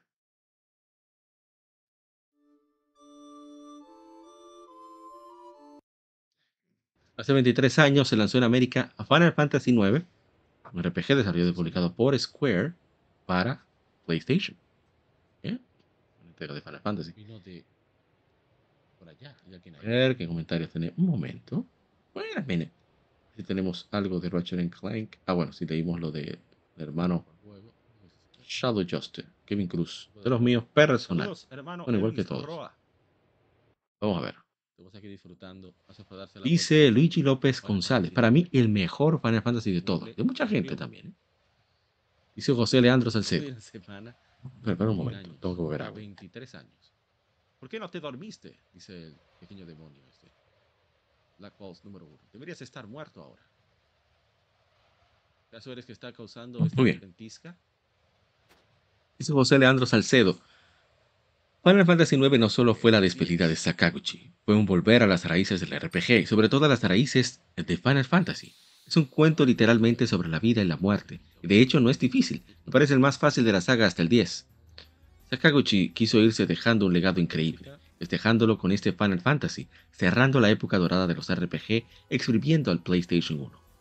Horas y horas de diversión me brindó este juego, de lo poco que conservo hay que guardar y la nostalgia me hace muy mal. Si salió en español, su versión europea, que es la que trajeron a Argentina, obvio. Lo dejo ahí. Dante, va a tocar a ti bregar. Blizzard para Muchas gracias por esos comentarios, Luigi. Lo sé. Dice Francisco Sánchez. Francisco, no coincido muchas de las opiniones que él comparte, pero tiene la gracia de que lo dice con mucho respeto. O sea, dice, esto es mi opinión, que no lo comparte, problema suyo. Así debe de ser. Yo respeto mucho eso y comparto 22. esos valores respecto a la, eh, a la- al respeto a la libertad de expresión. Porque no todo el mundo piensa igual. Si no pensáramos iguales, todo sería. No hubiera veredad. Bien. Dice el hermano Francisco Sánchez. El segundo mejor RPG que he jugado en toda mi vida. De hecho, después de los RPGs de PlayStation 1, ningún otro RPG me ha gustado. Y eso que venían en inglés exclusivamente. Fue youtubers, guía y había cochinos TLC inútiles. sí, sí, definitivamente. Yo lo comprendo el sentimiento, no lo comparto, pero sí lo comprendo. Dice Domínguez Parra Cecilio, cita a Julián López, a Mario Ángel Hernández Campos, ya 23 años. Estoy vejete. Ese es nuestro- trabajo. Ese es, no es otro. A ver si en Instagram, para Fantasy 9, nos dejaron algo, veo que no, muchos likes, eso sí, los cuales agradecemos inmensamente. También hace 23 años se lanzó en América Skies of Arcadia, pero solo a Sega se le ocurre lanzar un RPG el mismo día que Square Enix. Digo Square, en esa época. En esa época no había forma. Dice Aponte David, uno de los mejores RPG de Sega, Edit, corrijo, para el Dreamcast. Es de los mejores RPGs. Yo sueño y entiendo que no debe ser, entiendo, pero yo no soy técnico, no debe ser difícil sacar del Dreamcast o del GameCube. Si acaso, si le quieren hacer un remake, mejor todavía, pero no debería ser tan complicado. Bueno, bueno, No, nunca es tarde. Además, este se acelera. quién sabe cuáles son los y contratiempos que en- tiene. Hace 21 años se lanzó Metal Gear Solid 2 Sons of Liberty, favorito de un amigo mío, siendo Lo sarcástico, para- para el mucho más que estuvo por aquí con nosotros una vez. Las No cosas. voy a comentar nada, no, soy, no sigo mucho Metal Gear Solid, pero a nivel técnico era impresionante, eso sí, es impresionante. Increíble. Bueno, hace 12 años se lanzó Super Mario 3D Land para Nintendo Usted se anima y 3DS. lo ponen a buen precio. Juego muy chulo, muy bonito, ¿no? espectacular a nivel técnico también para el 3DS. Ok, siguiente turno. A mí me gusta bastante. Dice Paco Ríos, muy padre este juego. Ahorita estoy volviendo a recuperar mi colección de juegos de 3DS. Esta joya también la estoy volviendo a buscar. Dice Lisa Salinas, me gustó más que el 3D World. Son palabras mayores, ¿eh? Pero cada quien, ¿verdad? Cada quien tiene sus gustos, sus mañas. Eso no es nada. A ver, hace Este jueguito se ve 8 años se lanzó. Sword Art Online Lost Song. RPG de acción para PlayStation 3, entre comillas, PlayStation la Vita, PlayStation de- 4, luego Windows. No tenemos comentarios, este juego es un 1, juego mediocre, lo soy sincero, pero el gameplay no es el mejor, pero las bien. ideas que hay de ejecutándose, Y estas, eh, obviamente, o sea, incluso las ideas en cómo configuraron el control, ve parece brillante. Ver si Y la idea, las ideas que tenían también eran brillantes. Lástima que no se pudo concretar, quizás por presiones de energía tiempo y de presupuesto. Saludos, Intel 93, pero 93. lo encuentro genial. Bien, seguimos. información, muchas noticias y muchos reviews. Yo me estoy repitiendo, pero es lo que hay. ¿eh? Hace 27 años se lanzó el primer Tomb Raider. Fue de acción aventura desarrollado por Core Design, publicado por Eidos Interactive. GameOverLA.com está en la descripción de esta transmisión. Si tienes interés. Pechos de pirámide, claro. Gente que sí juega. A ver, a ver, a ver. Ah, tenemos comentarios en Facebook. A ver, de esos que son mal pagados, que son Todos. y gente el hermano Raúl Reynoso de esa comunidad de retro retro de Vainas Geek. Dice Lara, la verdadera pecho parado del gaming. Es verdad. Dice Arturo Antonio Rebeco Negrón, muy difícil, había que tener guía. Eh, sí, definitivamente. Es de los nuevos que he agregado hace poco porque tengo un cariño especial. Hace 22 años se lanzó el Dead or Alive 3, juego de pelea desarrollado por Team Ninja y publicado por Tecmo, hoy Koei Tecmo Games, para el Xbox OG de Microsoft. Fue título de lanzamiento. Ese juego me impresionó. Fue de los primeros que yo vi desplegándose en pantalla. Yo quedé super, mega, ultra, super saiyan impresionado con lo que estaba viendo. Yo no podía creerlo. Yo lo vi en Multicentro Surfing La Sirena aquí en Santo Domingo. En su pleno año de lanzamiento, que antes las tiendas departamentales tenían secciones de videojuegos, hoy en día eso es prácticamente una, No lo sigo tanto. o un sueño, ya eso no se ve. No digo un sueño, Como con todo. una ilusión, eso no se ve. Ya ni Pero siquiera tienen las consolas. mago. La última vez que vi las consolas creo que fue en el 2019, Dice por ahí, Xbox, 2018. Final Fantasy IX es Nunca jamás. de- Switch, de carísimo. PlayStation 4. Ahora sí. Una locura, pero bueno. Mono. Pero or Alive 3, qué chulería de juego. Qué divertido. Se veía muy bien, ¿eh? Cuando vi a Ryu Hayabusa dije, wow, pero este es el de Ninja Gaiden. No sabía nada de Dead or- Alive. Tenía idea. Ven, hace 18 años se lanzó Mario Kart 10, para muchos el mejor Mario Kart. Para mí es el 8, Deluxe. No hay forma. Pero es verdad.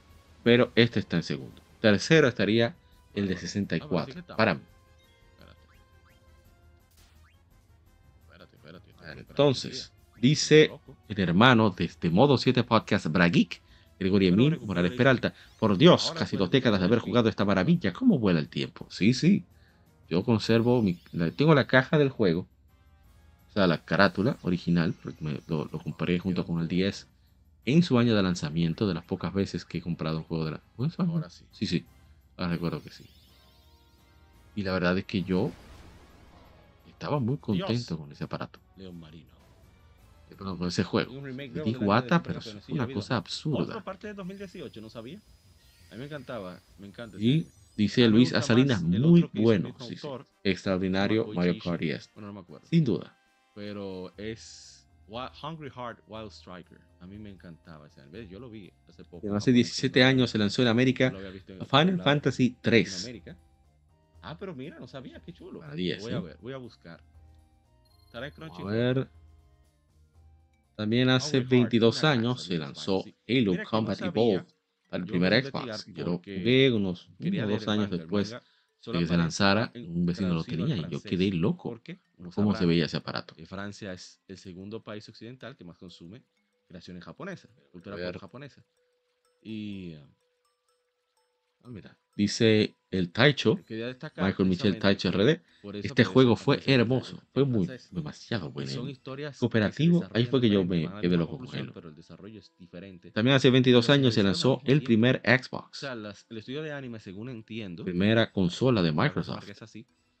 compartieron, mira, esta es la historia, así es que va. Entonces realizaron dos obras diferentes con la misma base. Eso, eso me parece muy chulo.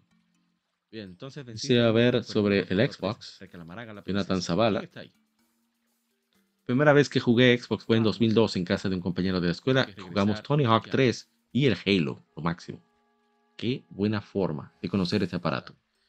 Hicimos un, un especial sobre un episodio especial por los 20 años. El anime le hizo súper favor Eh, si les interesa, está por ahí. Ya llegué a buscar el capítulo, pero hablo con el hermano Marcos Almanzar, en ese entonces. Era parte del staff de Quien Pierde Entrega, junto al hermano. Malasunto, Mr. Prince y todos los demás, 2000. y también parte de Viatech. Sí, claro. todo el trabajo con el ingeniero Camilo. Saludos para todos ellos que escuchan este podcast. Saludo muy cariñoso. ah, lo- Dice Alexander, ah, ya lo dije. Eh, Dice Alexander eh, Santana, muy buena consola, de las mejores que he tenido, es verdad. Muy duro el Xbox. Dice Andrew Betancourt. PC disfrazada de consola, es verdad. Pero eso era lo fantástico. También hace pero 19 años se lanzó Metroid Prime 2 es distinto Ecos. a- Pero es la misma, es lo mismo. Vale, los comentarios de inmediato. Acelerar un poquito. Dice Andrew Betancourt. Planeta bipolar, el juego, es verdad. Eh. Andrew Betancourt no se equivoca con sus definiciones. Definitivamente. Dice el hermano Raúl Reynoso, mi Prime favorito. Así ¿qué es. pasó? Dice Arturo Antonio Rebeco Negrón. Tengo el 1 en Switch. Ese juego es algo, impagable. Ojalá y el 2 también salga en Switch. Y ojalá también salga Zelda Twilight Princess. Zelda. princesa, Ah, bueno, sí. no voy a hablar de eso ahora. ¿De qué me estás acusando? Sigamos. Steiner. No, nada, dice que nada pasó. ¿Qué quieres? Comentarios de Metroid. Maleducado. y Del primer Xbox, el de Xbox ya no tenemos. Tenemos eh, hace yo no entiendo eso. 19 años se lanzó Need for Speed Underground 2. Estoy contento de que todos estén a salvo. ¿Proseguimos? Dice el hermano Tony Game, uno de los mejores juegos que he jugado. Muchas gracias al hermano Tony. Siempre está participando en los comentarios. Dice The Shred Music, ¿eh? como dije, de Gamers RD. De de- Sigan a Tony en, en. Facebook, en YouTube y en. Twitch. Tony Game 24, un canal muy divertido. Las locuras de Tony. Desacata, le da, da- se pone malo del pique si le va mal en Mario Kart. Bueno, dice The Red Music de Games RD, te va a gustar el podcast que tenemos de este lado. Mm. Sí, sí, lo tengo ahí pendiente. Aquí, seguir. Dice Shinidik, No, no, no, por ahí. mi juego de favorito. Dice, Ahí está. Es el mejor y punto. Eso no es. Yo no entiendo, son de las cosas como. Es como tratar de. Muy duro. Deja unos comentarios muy interesantes. Interesante discutir con él al respecto. Eh, muy, muy chévere. El que el mejor de todos los tiempos, dice. Por ahí siga siempre comentando, que siempre estoy pendiente. Quizás no sabe que yo leo Veamos. ¿Qué y tenemos leemos todos los comentarios que nos dejan de los juegos correspondientes. Así que bueno. Hace 18 años se lanzó en América Dragon Quest VIII, Journey of the Cursed King, o el periplo del rey maldito, como se conoce en España. Para mí el mejor Dragon Quest hasta ahora, lo que he podido jugar. Falta el 12. Qué juego tan maravilloso yo. Espero que algún día, las, aunque sea remasterizada, con trofeos para, que- para que la gente sea feliz, la versión para... Saludos, Masamune Prime. La versión para PlayStation 2 en América, que lo lancen para PlayStation 4 y PlayStation 5. Eso me, a mí me haría bastante, bastante feliz, pero al parecer ni Sony ni, ni Square, bueno, hoy Square Enix están en eso. Una lástima, es un, un juegazo. Un momento, ¿será que yo pasé alguno que tenía video y no me di cuenta? Déjame ver. No, no, que va. Todo tranquilo, todo bajo La control. voy a poner, la voy a poner a defender solamente. A ver, pues 8. Ah, ya vi el siguiente. Antes, a- déjame chequear en Facebook. Tenemos algún comentario. Oh, tenemos el Underground 2. Uh, tengo varios comentarios de Underground 2 y los dejé pasar, mala mía. Nos dice Pedro Grullón sobre Underground 2. Cualquiera de lo consigue con DeLorean para jugarlo. Dice yo, el Herrera lo compré por mera curiosidad, porque estaba en promoción con el primero. Al principio no me gustó y se quedó de adorno. Luego me enteré de que venía un torneo y me quedó ma- no me quedó más que darle. Dice Franco Núñez de Rosa, el Peugeot 206 era mi favorito. Dice Andrew Betancourt, Riders on the Storm. Digo, Riders on the Storm. revista tienen portada para 19 para su lanzamiento en Japón. Que lo jugamos. Muy bien, muy bien. Pero había, había, en esa época había mucha distancia. Dragon Quest entre los 8, lanzamientos muchos, mucha, mucha gente comparativa, lo cual se agradece también. Así es que nos podemos alcanzar a más personas. Era- se unen a esta legión gamers. Dice sobre- ah, espera, espera, que no he leído. Hace 14 años se lanzó New Super Mario Bros. Wii, juego de plataformas 2D desarrollado y publicado por Nintendo para Wii. Excelente juego multijugador, fantástico, un caos armonioso, un caos bello, me encanta. Y Salinas, el New perfecto. Y luego el New aún más perfecto. Bueno, esa es ya otra versión, ¿verdad? No. Bien. A ver, seguimos. Este yo lo quería jugar en serio. Hace 12 años se lanzó Rayman Origins, juego de plataforma desarrollado y publicado por Ubisoft, para la entrega principal de la saga de Rayman. Mira, y la aldea. O sea, hacía muchos años que no se veía nada de Rayman. Absolutamente nada. Increíble eso. En todas partes. A ver. ¿Qué más tenemos? Nosotros comentarios de solicitado están en libros. Hace 10 años se lanzó el PlayStation estado 4. En esa aldea. Vamos a visitar. mi- uno de mis, mis aparatos favoritos en la actualidad. Mí de los mejores de la historia, definitivamente por su catálogo, sus servicios, precios, etcétera, etcétera. Hace 19 años se lanzó en América Patent Kaitos, que yo deseo mucho el que llegue en mi versión física para jugar Switch. De Monolith Soft y Try Crescendo. Además, O Tri Crescendo, no sé cómo se pronunciará. Estamos dirigiéndonos de vuelta al castillo. Déjala en paz. Continuar. Hace 19 años se lanzó Half-Life adelante. 2. Tú, Dice. Walter Lucas, Duncan MacLeod cita a Walter Lucas. A ver si carga. Bueno, no quiere cargar. Vamos a ver en. Instagram si tenemos algo. No, pero sí muchos likes, cuales se agradecen. Rusty, ¿por qué no te callas? Hace 5 años se lanzaron Pokémon Let's Go Pikachu y Pokémon Let's Go Eevee, remakes de Pokémon Yellow de 1998 en Japón. para Game Boy. Ahora, ahora se me toca jugarlos, ¿eh? Dice Shadow Just, este juego tuvo un potencial, potencial enorme. La primera vez que Pokémon va a consola casera y intención. rehace en la primera generación. Sale con menos contenido que Fire Red Leaf Green. Este de juego fue la vez en la que Game Freak y Nintendo intentaron burlarse de la fanaticada de. Pokémon y funcionó. Desde entonces nos lanzan un clavo tras otro. Lo hubiera perdonado si fuese más ¿Cómo se barato, pero lanzó más caro que todos sus antecesores. Jugabilidad no hablo porque el juego funciona. El problema es pedir más que dinero por menos contenido. Recomiendo comprar de segunda mano. Poco el hermano de Kevin Cruz que está prendido, prendido, prendido. Y bien barato. Bueno, barato no aparece. Lamentablemente. Tiene muy buenas actitudes y, y- y A ver, Half-Life. Ah, no dice nada. Ah, pero mira. Dice Walter Lucas. Un antes y un después de la industria de juegos. Marcó Pau con esta entrega, es verdad. Half-Life 2. Bueno, Pokémon no tenemos ningún comentario puesto. Adelante, mi nombre es. Y bueno, ya tenemos Metroid Prime, se lanzó hace 21 años. Bueno, hay muchos comentarios, vamos a ver. Voy a tener que buscar otro vaso de agua. solo para leer todo eso. Vamos a ver. Ya, pero es una discusión, está bien. Genial, Tagger. Ahora vamos a trabajar en tu forma de hablar. Dice Arturo Antonio Rebeco Negrón. Como yo. El juego en el Switch está en español, muy cool. dice Fer Pacheco, chulada. Dice Ángel Montalbán Mendoza. No es el día de mañana. Bueno, bueno, otras fuentes tienen fechas. Vamos con la que dice. Dato. Decidí por la que está antes. Yo soy así, me voy con, el down, me voy con eso. Dice el hermano Francisco Sánchez, juego muy bueno, pero que pudo ser mejor si no hubieran abusado con eso de escanear todo. Yo lo entiendo perfectamente. Y bueno. Vamos a ver. Estoy de acuerdo, merece un remake. En Instagram no tenemos comentarios de Metroid Prime. grabado gráfico, no tiene que Hace ser 21 años también se lanzó. Metroid Fusion el mismo día. Ambos, una locura de parte de Nintendo, pero bueno. Dice el Taicho. A mí este juego, storyline de que te persigue tu traje es excelente. Persecución te pone en suspenso. 43. Lo único que no me gustó es que es un juego guiado, no deja mucho que explorar y es muy corto. Pero fuera de ahí es excelente. Dice el hermano Raúl Reynoso. Metroid Fusion, conocimos el terror. Sí, es Pero verdad. igualmente en la pulga tú tenías que comprar cada juego por separado. Una locura. A ver, ok, seguimos. Vamos a ver Fusion, tenemos dos comentarios en, en, en Facebook. Dice Sammy Like es del género. 21 años y todavía le doy play. Dice Jason Arias, aún lo juego. No debe de ser. Juegos de esa calidad no deben de caducir.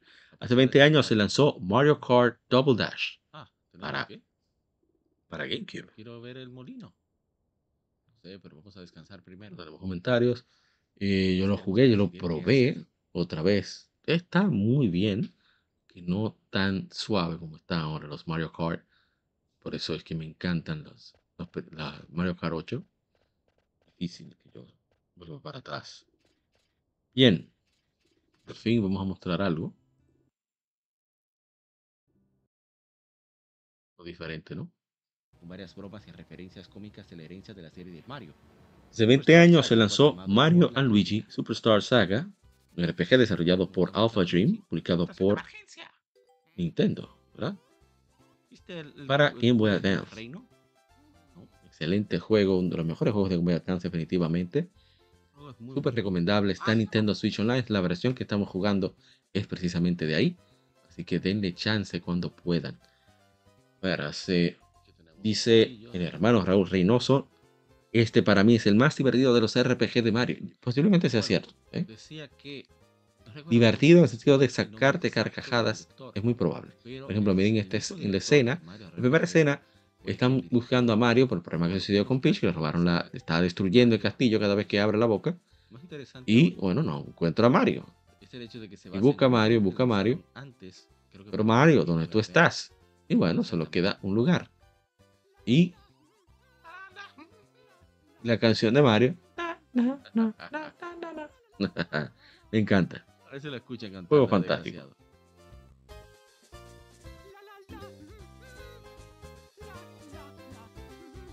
Hace 19 años se lanzó Metal Gear Solid 3 Snake Eater para PlayStation 2. Juego increíble. Tiene sentido que tenga ese nivel. Y este Power Up Max nos manda el saludo Y nos ahí pone traje ahí. Pozo creativo, muchas gracias de por esos comentarios. Ahí está King Aswalker dice, estamos aquí, gracias por darte la vuelta. Entonces, Facebook, nos los comentarios de Mario. Ok, un reguero de likes fantástico. De una vez, no me dijo Princesa Peach. Entonces, hace 17 años se lanzó el PlayStation hombre, 3. Dice Luisa Salinas, PS3 Slim. Está funcionando que va algo lento. Bueno, que es lento comparado al PlayStation 4. pensándome economistas, Ese es uno de los problemas de- del avance, ¿no?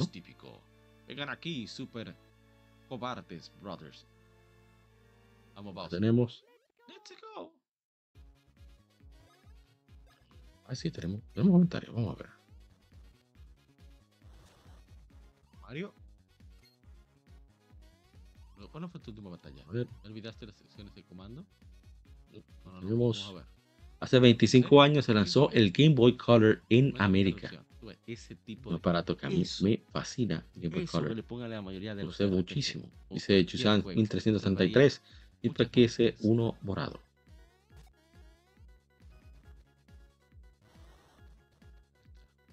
Ya tenemos el Game Boy Color. Dice Wilben. Martín Balto- Baltodano Morales. Tres disponibles. Dice el Kodoku. Muestra su Game Boy del mismo color. Y también de Hyrule, Fan- de, de Hyrule Fantasy. Mi hermano Luis Manuel Franjul nos muestra su colección de asuntos de portátiles. Game Boy Color se ve muy, muy bonito. Seguimos, también hace 22 años se lanzó el Nintendo GameCube. lo rápido que es el combate y lo muy. Excelente aparato, muy chulo, muy bonito. Tenemos mucho. muchos comentarios, vamos a ver. Espera un segundo. segmento muestra una edición limitada de Legend of Zelda. Limitada. Bueno, limita- limitada no, una edición modificada. Algo terrible ha sucedido. André Betancourt dice, debí de usar DVD la del consola, es verdad. También es dice Randy Daniel, qué bonito. es Y- bueno, hay una discusión que se arma ahí acerca el órgano de control de GameCube. Es una forma de llamarlo. Entonces, cada vez Mi amigo Víctor Neón está fajando ahí con eh, respecto a eso. ¿eh? Sí, pero no fue una visita amistosa. La embajadora robó la, la voz de la princesa Peach. Entonces, a seguir. Oh my god. Tan, tan, tan. Y la reemplazó con, es- la reemplazó con este vocabulario. Una discusión muy interesante que se armó ahí, pero vamos a leer todo eso. explosivo. Se fue. También hace 22 años, junto con el GameCube, se lanzó Luigi's Mansion. Dice Francisco Sánchez, este juego se ve muy tonto y sin chiste, pero es un gran título que vale la pena si le das oportunidad, igual que el Zelda Wind Waker. Estoy completamente de acuerdo. Dice Per, Fer Pacheco, Luigi, Luigi's Mansion, Wave Race Blue Storm y Melee. Fueron los tres primeros que salieron con el cubo. Recuerdo chido. Bueno, Melee salió, unos- salió en diciembre, unas semanas después. Pero sí muy cerca, en verdad. Entonces, Carlos Alfredo Moreleón, el Gamer Culto, me corrigió la fecha, que fue hace 22 años. ¿Qué pasó ahí? No son cosas que pasan. ¿eh? Es normal. Haremos mi crucero Ahora tenemos comentarios de GameCube y de Luigi. Haremos la reino Bin Bin. Hace 11 años se lanzó Wii U, Vamos, tema casero, Nintendo, Anda, que fue lo que inspiró al Switch. Por eso hay que tenerle su respeto, ¿no? Dice yo es el Grullón, una consola muy buena e incomprendida. La gente no les gustó porque no la entendieron. Bueno, pero es que la gente no tiene que entender las consolas. La gente lo que debe tener juegos que le llamen la atención en la consola para comprar las consolas. Dice Francisco Sánchez, una gran consola, pero que lastimosamente no pudo salvarse. Exacto. Igual que el, el Vita. Dice, Wii cumplió 11 años, en 2012. Y Elías Samuel Taveras, muchísimas gracias. Agradecimos y compartimos nuestro podcast por su décimo aniversario. Adrián León, muy buena consola, lástima que Nintendo lo mató tan rápido. Dice Roger Eduardo Uzcaste, Uzcategui Díaz, una buena consola que por malas decisiones no le fue bien en la vida. es parte de la vida, es parte de los videojuegos. Pero Wii U yo le tengo su, su, su guardadito, todo lo que permite jugar. O sea, este aparato, el Wii U, permite jugar Zelda 1, Zelda 2, Zelda Link to the Past, Zelda Link's Awakening. No, espera, Link's Awakening. No, Link's Awakening no. Oh, mentiras. No, solamente como. Ok, no permite Link's Awakening. Pero puedes jugar Ocarina of Time, Majora's Mask, Finish Cap, 6. Phantom Hourglass, van 7. Spirit Tracks, van 8. Skyward Sword, van 9. The Wind Waker HD, van 10. Y Twilight Princess, van 11. Y Breath of the Wild, van 12. Mientras que en Switch tú puedes jugar Zelda 1, Zelda 2, Zelda Link to the Past, Link's Awakening, Ocarina of Time, Majora's Mask, Breath of the Wild, Tears of the Kingdom. Falta alguno. Ah, Skyward Sword. Faltan todavía tres. Las que puede. El... No, tres no, faltan más. De las de 10. O sea que el Wii U es una consola bastante chula. Y, aquí, por lo menos aquí en mi país, todavía está a buen precio. Así que téngala ahí. Denle su toquecito. Si ahora que los Ages y, y Seasons, sí se me olvidaron, tienes razón. También están en Switch. Esa es la ventaja. Gracias, hermanos Raymond Belmont, por darse la vuelta por acá. Pero muchas de las más importantes están en el Wii U y no están en Switch. Que deberían de estar en Switch. No sé qué rayos está esperando Nintendo, pero modo. Tomar un poquito más de agua. Disculpen. las conversaciones que tienen Mario y Luigi son geniales. Vamos a llegar aquí. Extraño, no puedo encontrar mi. A ver, este yo quería jugarlo, pero bueno, no se pudo. Hace nueve años se lanzó Dragon Age Inquisition de BioWare e EA. Vamos a ver los comentarios, porque yo no lo he jugado, no puedo comentar. Lo tenía listo, o sea, lo conseguí a buen precio. Y bueno, dice eh, Shinit que el mejor Dragon Age en el lore es Origins, pero a juego completo creo que es Inquisition. Dice eh, DBX. El mejor Dragon Age es el Origins. Recientemente terminé la saga completa definitivamente Dragon Age Origins es el mejor. Responde Shinedic, el gameplay queda algo anticuado, pero en cuanto a la profundidad de su trama, ambientación, entre otros elementos, lo hacen ser mi Dragon Age favorito. Shinedic recuerda que es un RPG ya un poco antiguo, por esa razón, el gameplay es de esa manera. El otro punto es que en verdad el sistema de tácticas de combate es el mejor de la saga completa. Shinedic, otra sensación de gameplay se siente menos tosco el de Inquisition. De Origins no envejeció tan bien. Estoy de acuerdo. ¿eh? En su momento, en su momento, bueno, estoy hablando quizás uno o dos años después, yo compré Origin, la edición completa, la edición del año, PlayStation 3, yo sé que es la peor versión, pero el gameplay ya lo sentía anticuado. Pero eso soy yo, ¿no? Cada quien a lo suyo. A ver en Facebook si tenemos comentarios de Dragon Age. A ver, tenemos uno. Dice el hermano Francisco Sánchez. Yo lo tengo en disco, pero no lo he podido jugar porque no tengo espacio en el disco duro y pasa un, pesa un buen de gigas. Pero próximamente le echaré el guante. Yo estoy. Bueno, yo puedo hacer el espacio, pero no tengo ánimos de jugar. Yo lo quería jugar, iniciarlo por lo menos este año, pero no se me dio. Ya con lo de preparándome para Ocarina el, el especial de Ocarina of Time, entre otras cosas, y tratar de medir cuál es más. Estaba dispuesto a durar horas comentando, pues lo tuve que dejar fuera. Espero retomarlo el año próximo. Vamos a ver qué, qué tal.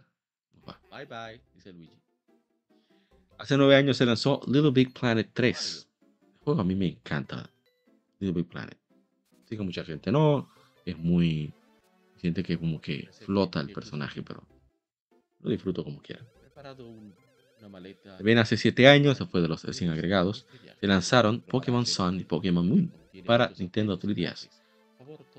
Dice Shadow Just, este juego es bueno cuando se acaba la historia. Muchas gracias. Tiene una pierna eh, el Shadow Justice a los Pokémon. Tiene su gracia. Bien, hace 17 años se lanzó el Wii. La consola casera, la consola más exitosas de Nintendo de todos los tiempos. Dice Andrew Betancourt. GameCube overcloqueada. Y dice Samuel X del género, demuestra su alegría. Juego. Saludos al doctor Pixel Retro RD. Gracias por siempre estar pendiente de lo que publicamos. A ver. Uh, dice Shadow Justice, como dicen en español, es la Wii. es verdad. Hace 17. Espera, espérate, hay que ponerlo. Esto hay que ponerlo porque sí.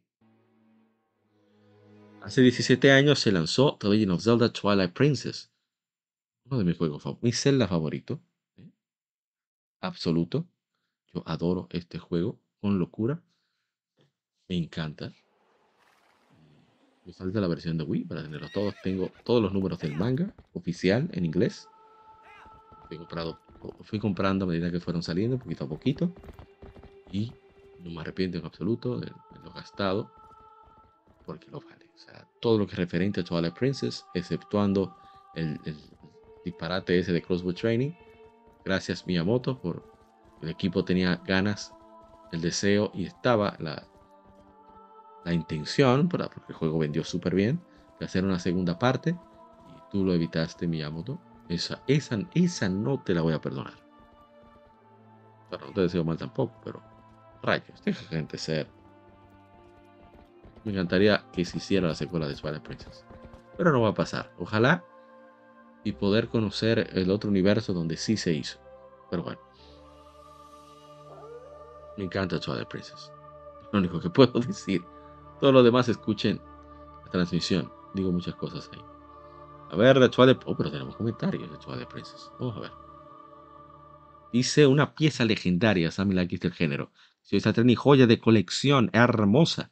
Carlos Flores Aguirre dice mi Zelda favorito, esperando la versión HD para Nintendo Switch. que somos dos colegas, ojalá. Dice Héctor Sánchez, mi Zelda favorito. Le dijimos de los míos. Es así, de mi Zelda favorito. En definitiva. También hace 16 años se lanzó Uncharted Drake's Fortune para PlayStation 3. Tenemos comentarios. Estoy acelerando porque ya tenemos dos horas acá. Por lo menos yo estoy en, los, en el límite. Dice el hermano Tony Game de los mejores juegos que he jugado. Gracias Tony Game por el comentario y a todos por los likes. Hace 23 años se lanzó Banjo Tooie, la segunda entrega de Banjo Kazooie. Estamos disponibles en Spotify, Apple Podcasts, Ah, mira, mis amigos de Nación Gamer 809 que me invitaron a conversar hace más de una semana, hace unas casi dos semanas, y fue muy chulo hablar sobre los de Game Awards, entre otras cosas. Y que pueden chequearlo. Este es el, capítulo 23 de ese podcast. Ojalá que le den chance. A ver, a ver, a ver. Hace 16 años se lanzó Final Fantasy XII Revenant Wings para Nintendo 10. RPG táctico. Hermano Malone tiene ese juego. Compró sin querer. Bueno, sin saber de qué trataba bien. Pues decía Final Fantasy. No es malo, pero no era lo que le esperaba. Esperaba su RPG tradicional por turnos. No. Este juego táctico que es bastante bueno, pero bueno. No tenemos comentarios. Continúo.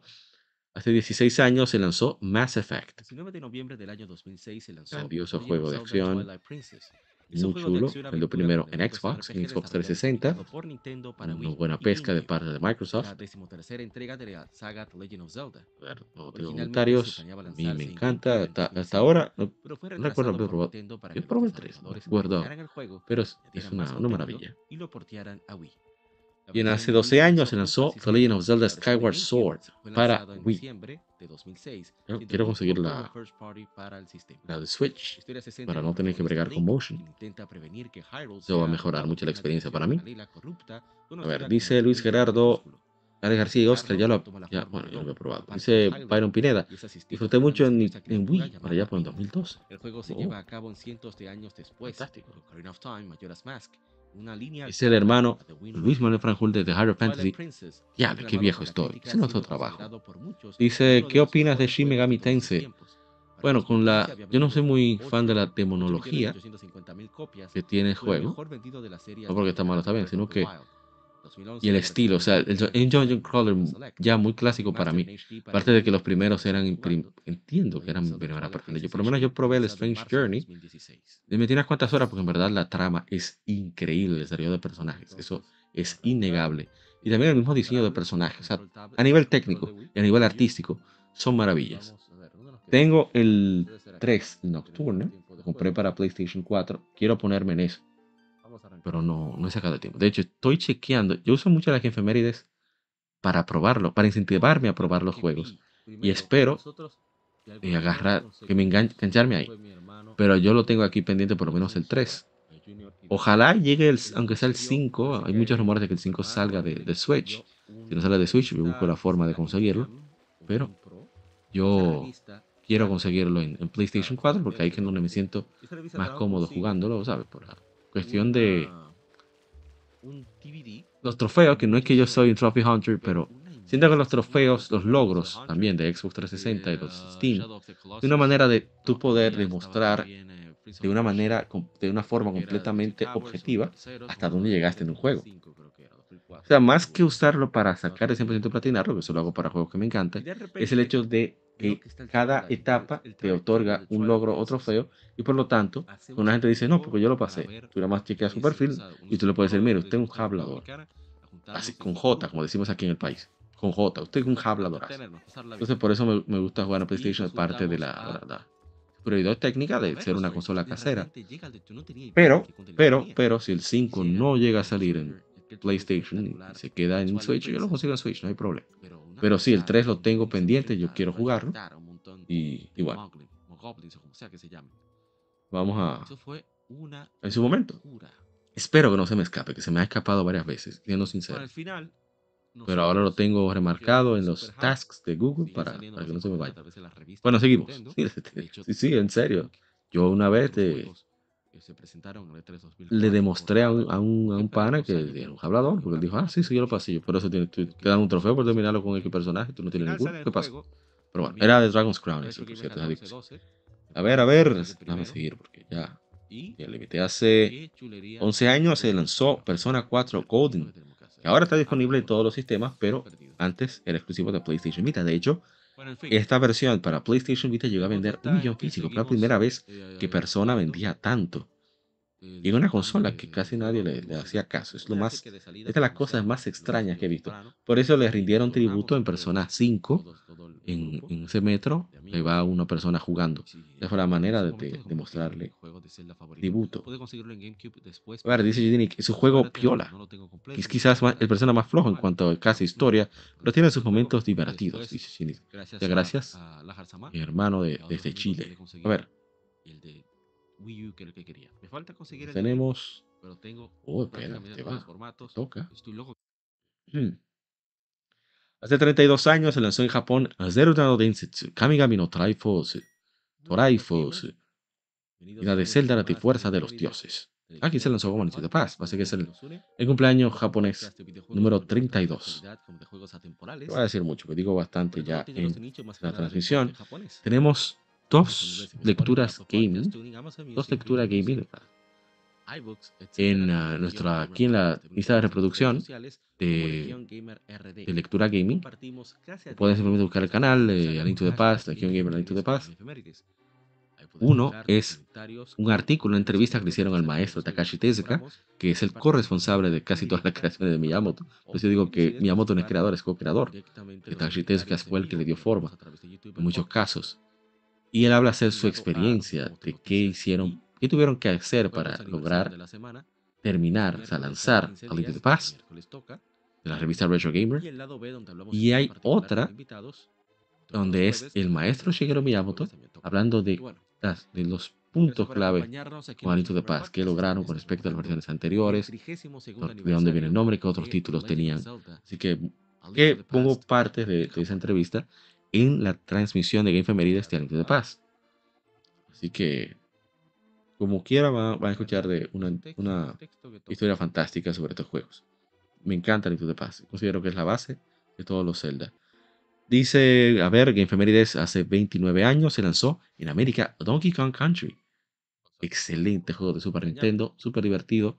Eh, visualmente, bueno, fue el más, el más exitoso de todos, creo que hasta ahora. Y es un juego muy chulo. Dice José Calderón, uno de los mejores juegos que pude existir. Ese juego fue una locura, lo que hizo David Wise en nivel sonoro, lo que hizo Rare a nivel visual y de mecánicas. Puso a mucha gente a dudar de si de verdad valía la pena mudarse a los 32 bits. Dice Chef King, ese es el hermano Elvis, nuestro mecenas. Che, eh, grasa. Y así.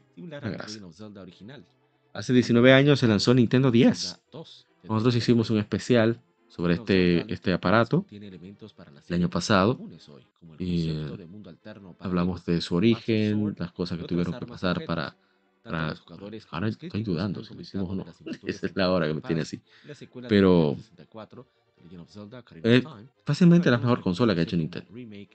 Fácilmente. Hay de todo. De buena calidad. Hay muchos disparates también, pero eso pasa con todas las consolas que son muy exitosas. Eso es inevitable. A ver, a ver, a ver, ¿qué más? ¿Qué tenemos? Oh, hace 13 años se lanzó Donkey Kong Country Returns. Y de Rare, digo de, de retro en esta ocasión. Un tremendo juego. Excelente. Es- no, no me queda más que decir. Dice el hermano Shadow Justice, Kevin Cruz. Uno de los mejores juegos de plataformas de la historia. Se pasó retro aquí. No puedo encontrar fallos en ninguno de los aspectos del juego. Hasta el día de hoy tengo la música de ese juego en mi memoria. Porque trajeron a David Wise, fueron brillantes en eso. Hace nueve años eh, se lanzaron Pokémon Omega Ruby Alpha Sapphire Remix de eh, Ruby Sapphire para 3DS. Excelentes juegos. Ese fue el último Pokémon que amé, diría. Un Pokédex nacional, aprovechando los, los aspectos técnicos de la consola, muchas cositas chulas, en fin. A ver, a ver, llegamos. Hace 24 años se lanzó Donkey Kong 64, lo que aportó fue... Bueno, yo creo que no es tan malo, pero realmente es mediocre. No parece de Rare, y que fueron como pasantes que lo hicieron. Recuerdo- no recuerdo bien la historia. Dice Shadow Justice, la semana del mono. Este es un mes muy chulo, ¿eh? Noviembre está volviendo en el mes que más odio y que más amo al mismo tiempo. ¿Por qué se está volviendo el que más odio? Es demasiada efeméride. No me dejan descansar. Pero es el que más amo porque es, es el mes de Ratchet. Es el mes de los Zelda que más me gustan. Los clásicos. De los, de de donde hay templos de verdad. También veo que salieron varios Donkey Kong. Entonces sí, sí. Noviembre me está gustando mucho. Y los Pokémon también. A ver, ¿qué más tenemos? Hace 18 años se lanzó en América Xbox 360, ese gran sistema que puso a Sony a sudar como nunca. Yo le tengo un gran respeto y admiración al trabajo que hizo Peter Moore con Xbox 360, claro de, de sus limitantes, claro de que, que- cuál es el plan de acción, tomaron un riesgo grandísimo. Eh, realmente otra compañía que no fuera Microsoft no hubiera podido ejecutar ese plan de acción de, de meter, ¿sabes? De perder al principio, perder tantos millones. Eso es una locura. Pocas. Ninguna compañía que hubiera- fuera Microsoft hubiera podido lograr eso. Y lo, lo chulo es que el plan funcionó. Peter Moore tuvo toda la razón. Bueno, vamos a continuar. Durante mucho tiempo fue el preferido, el más cómodo de programar. que Le sacaron el truco al PlayStation 3 y, y se convirtió en plataforma principal. Vamos a ver. Comentarios de Xbox 360 en Facebook. Dice, yo me quedé con la mía versión Gears of War. Muy chulo está ese Xbox. Está bello. Dice, sigue Erasmo Martínez, dice, Ana, eh, dice, ah, bueno, fue Alexander Santana que le agradeció, porque dijo que estaba hermosa. Y ahí Erasmo le contestó, gracias, está al 100%, hace el sonido y prende cuando te echas un monstruo del enjambre. ¿Qué es eso? Pero hace 12 años se lanzó The King of Fighters 13 para Xbox 360 PlayStation 3. Muy buen juego, yo no soy muy fan de los fighting, pero ese juego es hermoso, ¿eh? Yo lo probé porque un amigo me pasó, nos pasábamos, pasábamos la cuenta, entonces él tuvo Final Fantasy, eh, Final Fantasy 3, King of Fighters 13 para el momento en que lo dieron en el Plus. Eh, y aún lo tiene en su cuenta. Hace 10 años se lanzó el Killer Instinct de Xbox One, juego con mucho potencial que lamentablemente no se concretó. Por lo menos la continuación, ¿eh? El juego quedó bien, creo. Hace 10 años se lanzó Super Mario 3D World para Wii U. Muy buen juego, excelente. Ahora me estoy fijando en este defecto que tiene el stream. Eso no lo esperaba. Por lo menos yo lo que ve, se, veía en, la, en, la en el preview de The Link to the Past, no se veía que desapareciera Link de esa forma. Está muy, muy extraño. Tengo que ver qué pasa ahí. Ah, quizás era fallas técnicas de internet. Voy a adelantar un poco a ver si. ¿Qué pasa? Los juegos de Zelda hacen un gran trabajo de retar nuestros Entonces, eh, de gaming. En muchos casos, por ejemplo, puedes solo despachar a World, no hay comentario. Hace 10 años se lanzó también Reign of Zelda Link Between Worlds. El mismo día. Para algunas personas, no, el mismo día no. Zelda es un juego de aventura sí, el mismo día. la apariencia de una. Para otros, en internet están locos. juego de aventura con la apariencia de un juego de acción. Bajo los comentarios, dice Giancarlo Antonio, lo rejugable, rejugué hace como un año atrás y fue uf, increíble. Controles se sienten tan bien, rápidos y cómodos. Y esa historia, un juego que nadie debe, debería perderse. Dice Luisa Salinas, yo lo tengo en cartucho suelto. Dice Juan Carlos Castro Espinosa, apenas lo terminé hace como tres meses. Juegazo, solo The Legend of Zelda puede ser tan parecido, al mismo tiempo tan único en todos y cada uno de sus juegos. Joya del 3DS.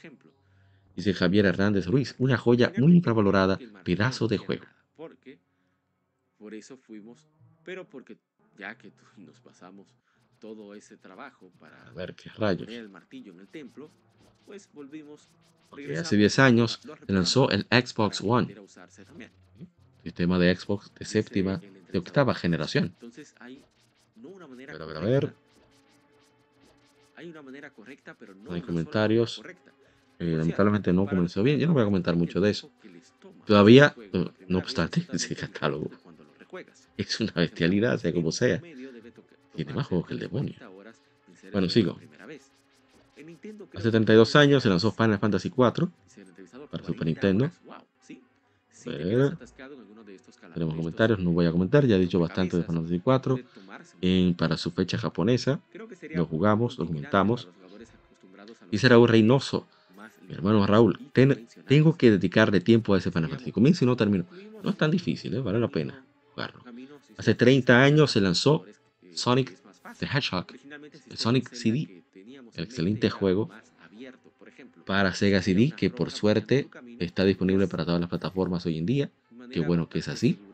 Yo estoy pensando eh, adquirirlo cuando esté ya en mejor precio, pero sí está en planes. Yo lo tengo, conseguía a muy buen precio en PlayStation 3. Me encantó, sobre todo la música de la versión japonesa, es una verdadera maravilla. Pero el resultado de esa lucha sería enorme, sin duda. Y ya para culminar esta aquí efemérides, hace 25 años lanzó The Legend of Zelda Ocarina of Time para Nintendo 64. Era uno de los mejores juegos de la historia. Dedicamos un episodio completo, el lado B, junto con la Garzamá de Retroactive Entertainment y Ronald y Spinal, Ronald Hotel del canal de Spinal, sea, el mismo. y conversamos cerca de dos horas, dos horas y algo, sobre Ocarina of Time, los detalles de su creación, entre otras cosas. Un juego muy, muy, muy chulo, súper recomendado. A mí me encanta. Y bueno, dice el Taicho, el, mejor Ocarina of Time. Dice el entrevistador. Ah, pero mire, estoy hablando de Ocarina of Time y yo no lo pongo. Un bárbaro soy yo. Y por supuesto, no se podía. Entonces, ¿qué más tenemos? Milagro de la vida. Los comentarios. Tenemos cinco comentarios, a ver. Dice el hermano Joe Satriani, joya de colección, verdadera joya de colección. Y Jorge Marín, videojuego más sobrevalorado de la historia de Jorge Marín. Y bueno, yo entiendo por qué lo dice, pero yo pienso que hay que ver los méritos de ese juego. Para lo que aportó a la industria, las ideas que se cosecharon ahí. Por eso creo que a pesar de que es lo mismo que Final Fantasy VII, que muchos exageran sobre su valoración, pero yo tengo que entender el impacto, porque eso pesa, ¿eh? El impacto de su época, porque quien no estuvo ahí, no lo va a comprender. Muy difícil. Muy difícil. Y bueno, vamos a dejar esto hasta aquí. Ya está bueno. Vamos más de dos horas. En este lado A del episodio número 172. Muchísimas gracias por acompañarnos. Bueno, vamos a, a dejar hasta aquí este lado A. Este, este podcast. Y bueno, gracias al hermano Raymond Belmont por haberse dado la vuelta. Igualmente al, al hermanazo Yugo desde Perú. Al primo Para Arts and Game. También. Muchísimas gracias por hacer la vuelta. Igualmente a Manu Brox. A, a Juego Banias y a Ángel Miguel Santana Nolasco. Muchísimas gracias por haberse dado la vuelta. Espero que hayan disfrutado de este podcast en este lado A, el número 172. Nos veremos para el lado B, donde conversaremos qué, hasta dónde llegas por los videojuegos. ¿eh? Así que vayan pensando qué anécdotas pretenden compartir con nosotros. ¿eh? Así que será hasta el lado B. Nos vemos muy pronto.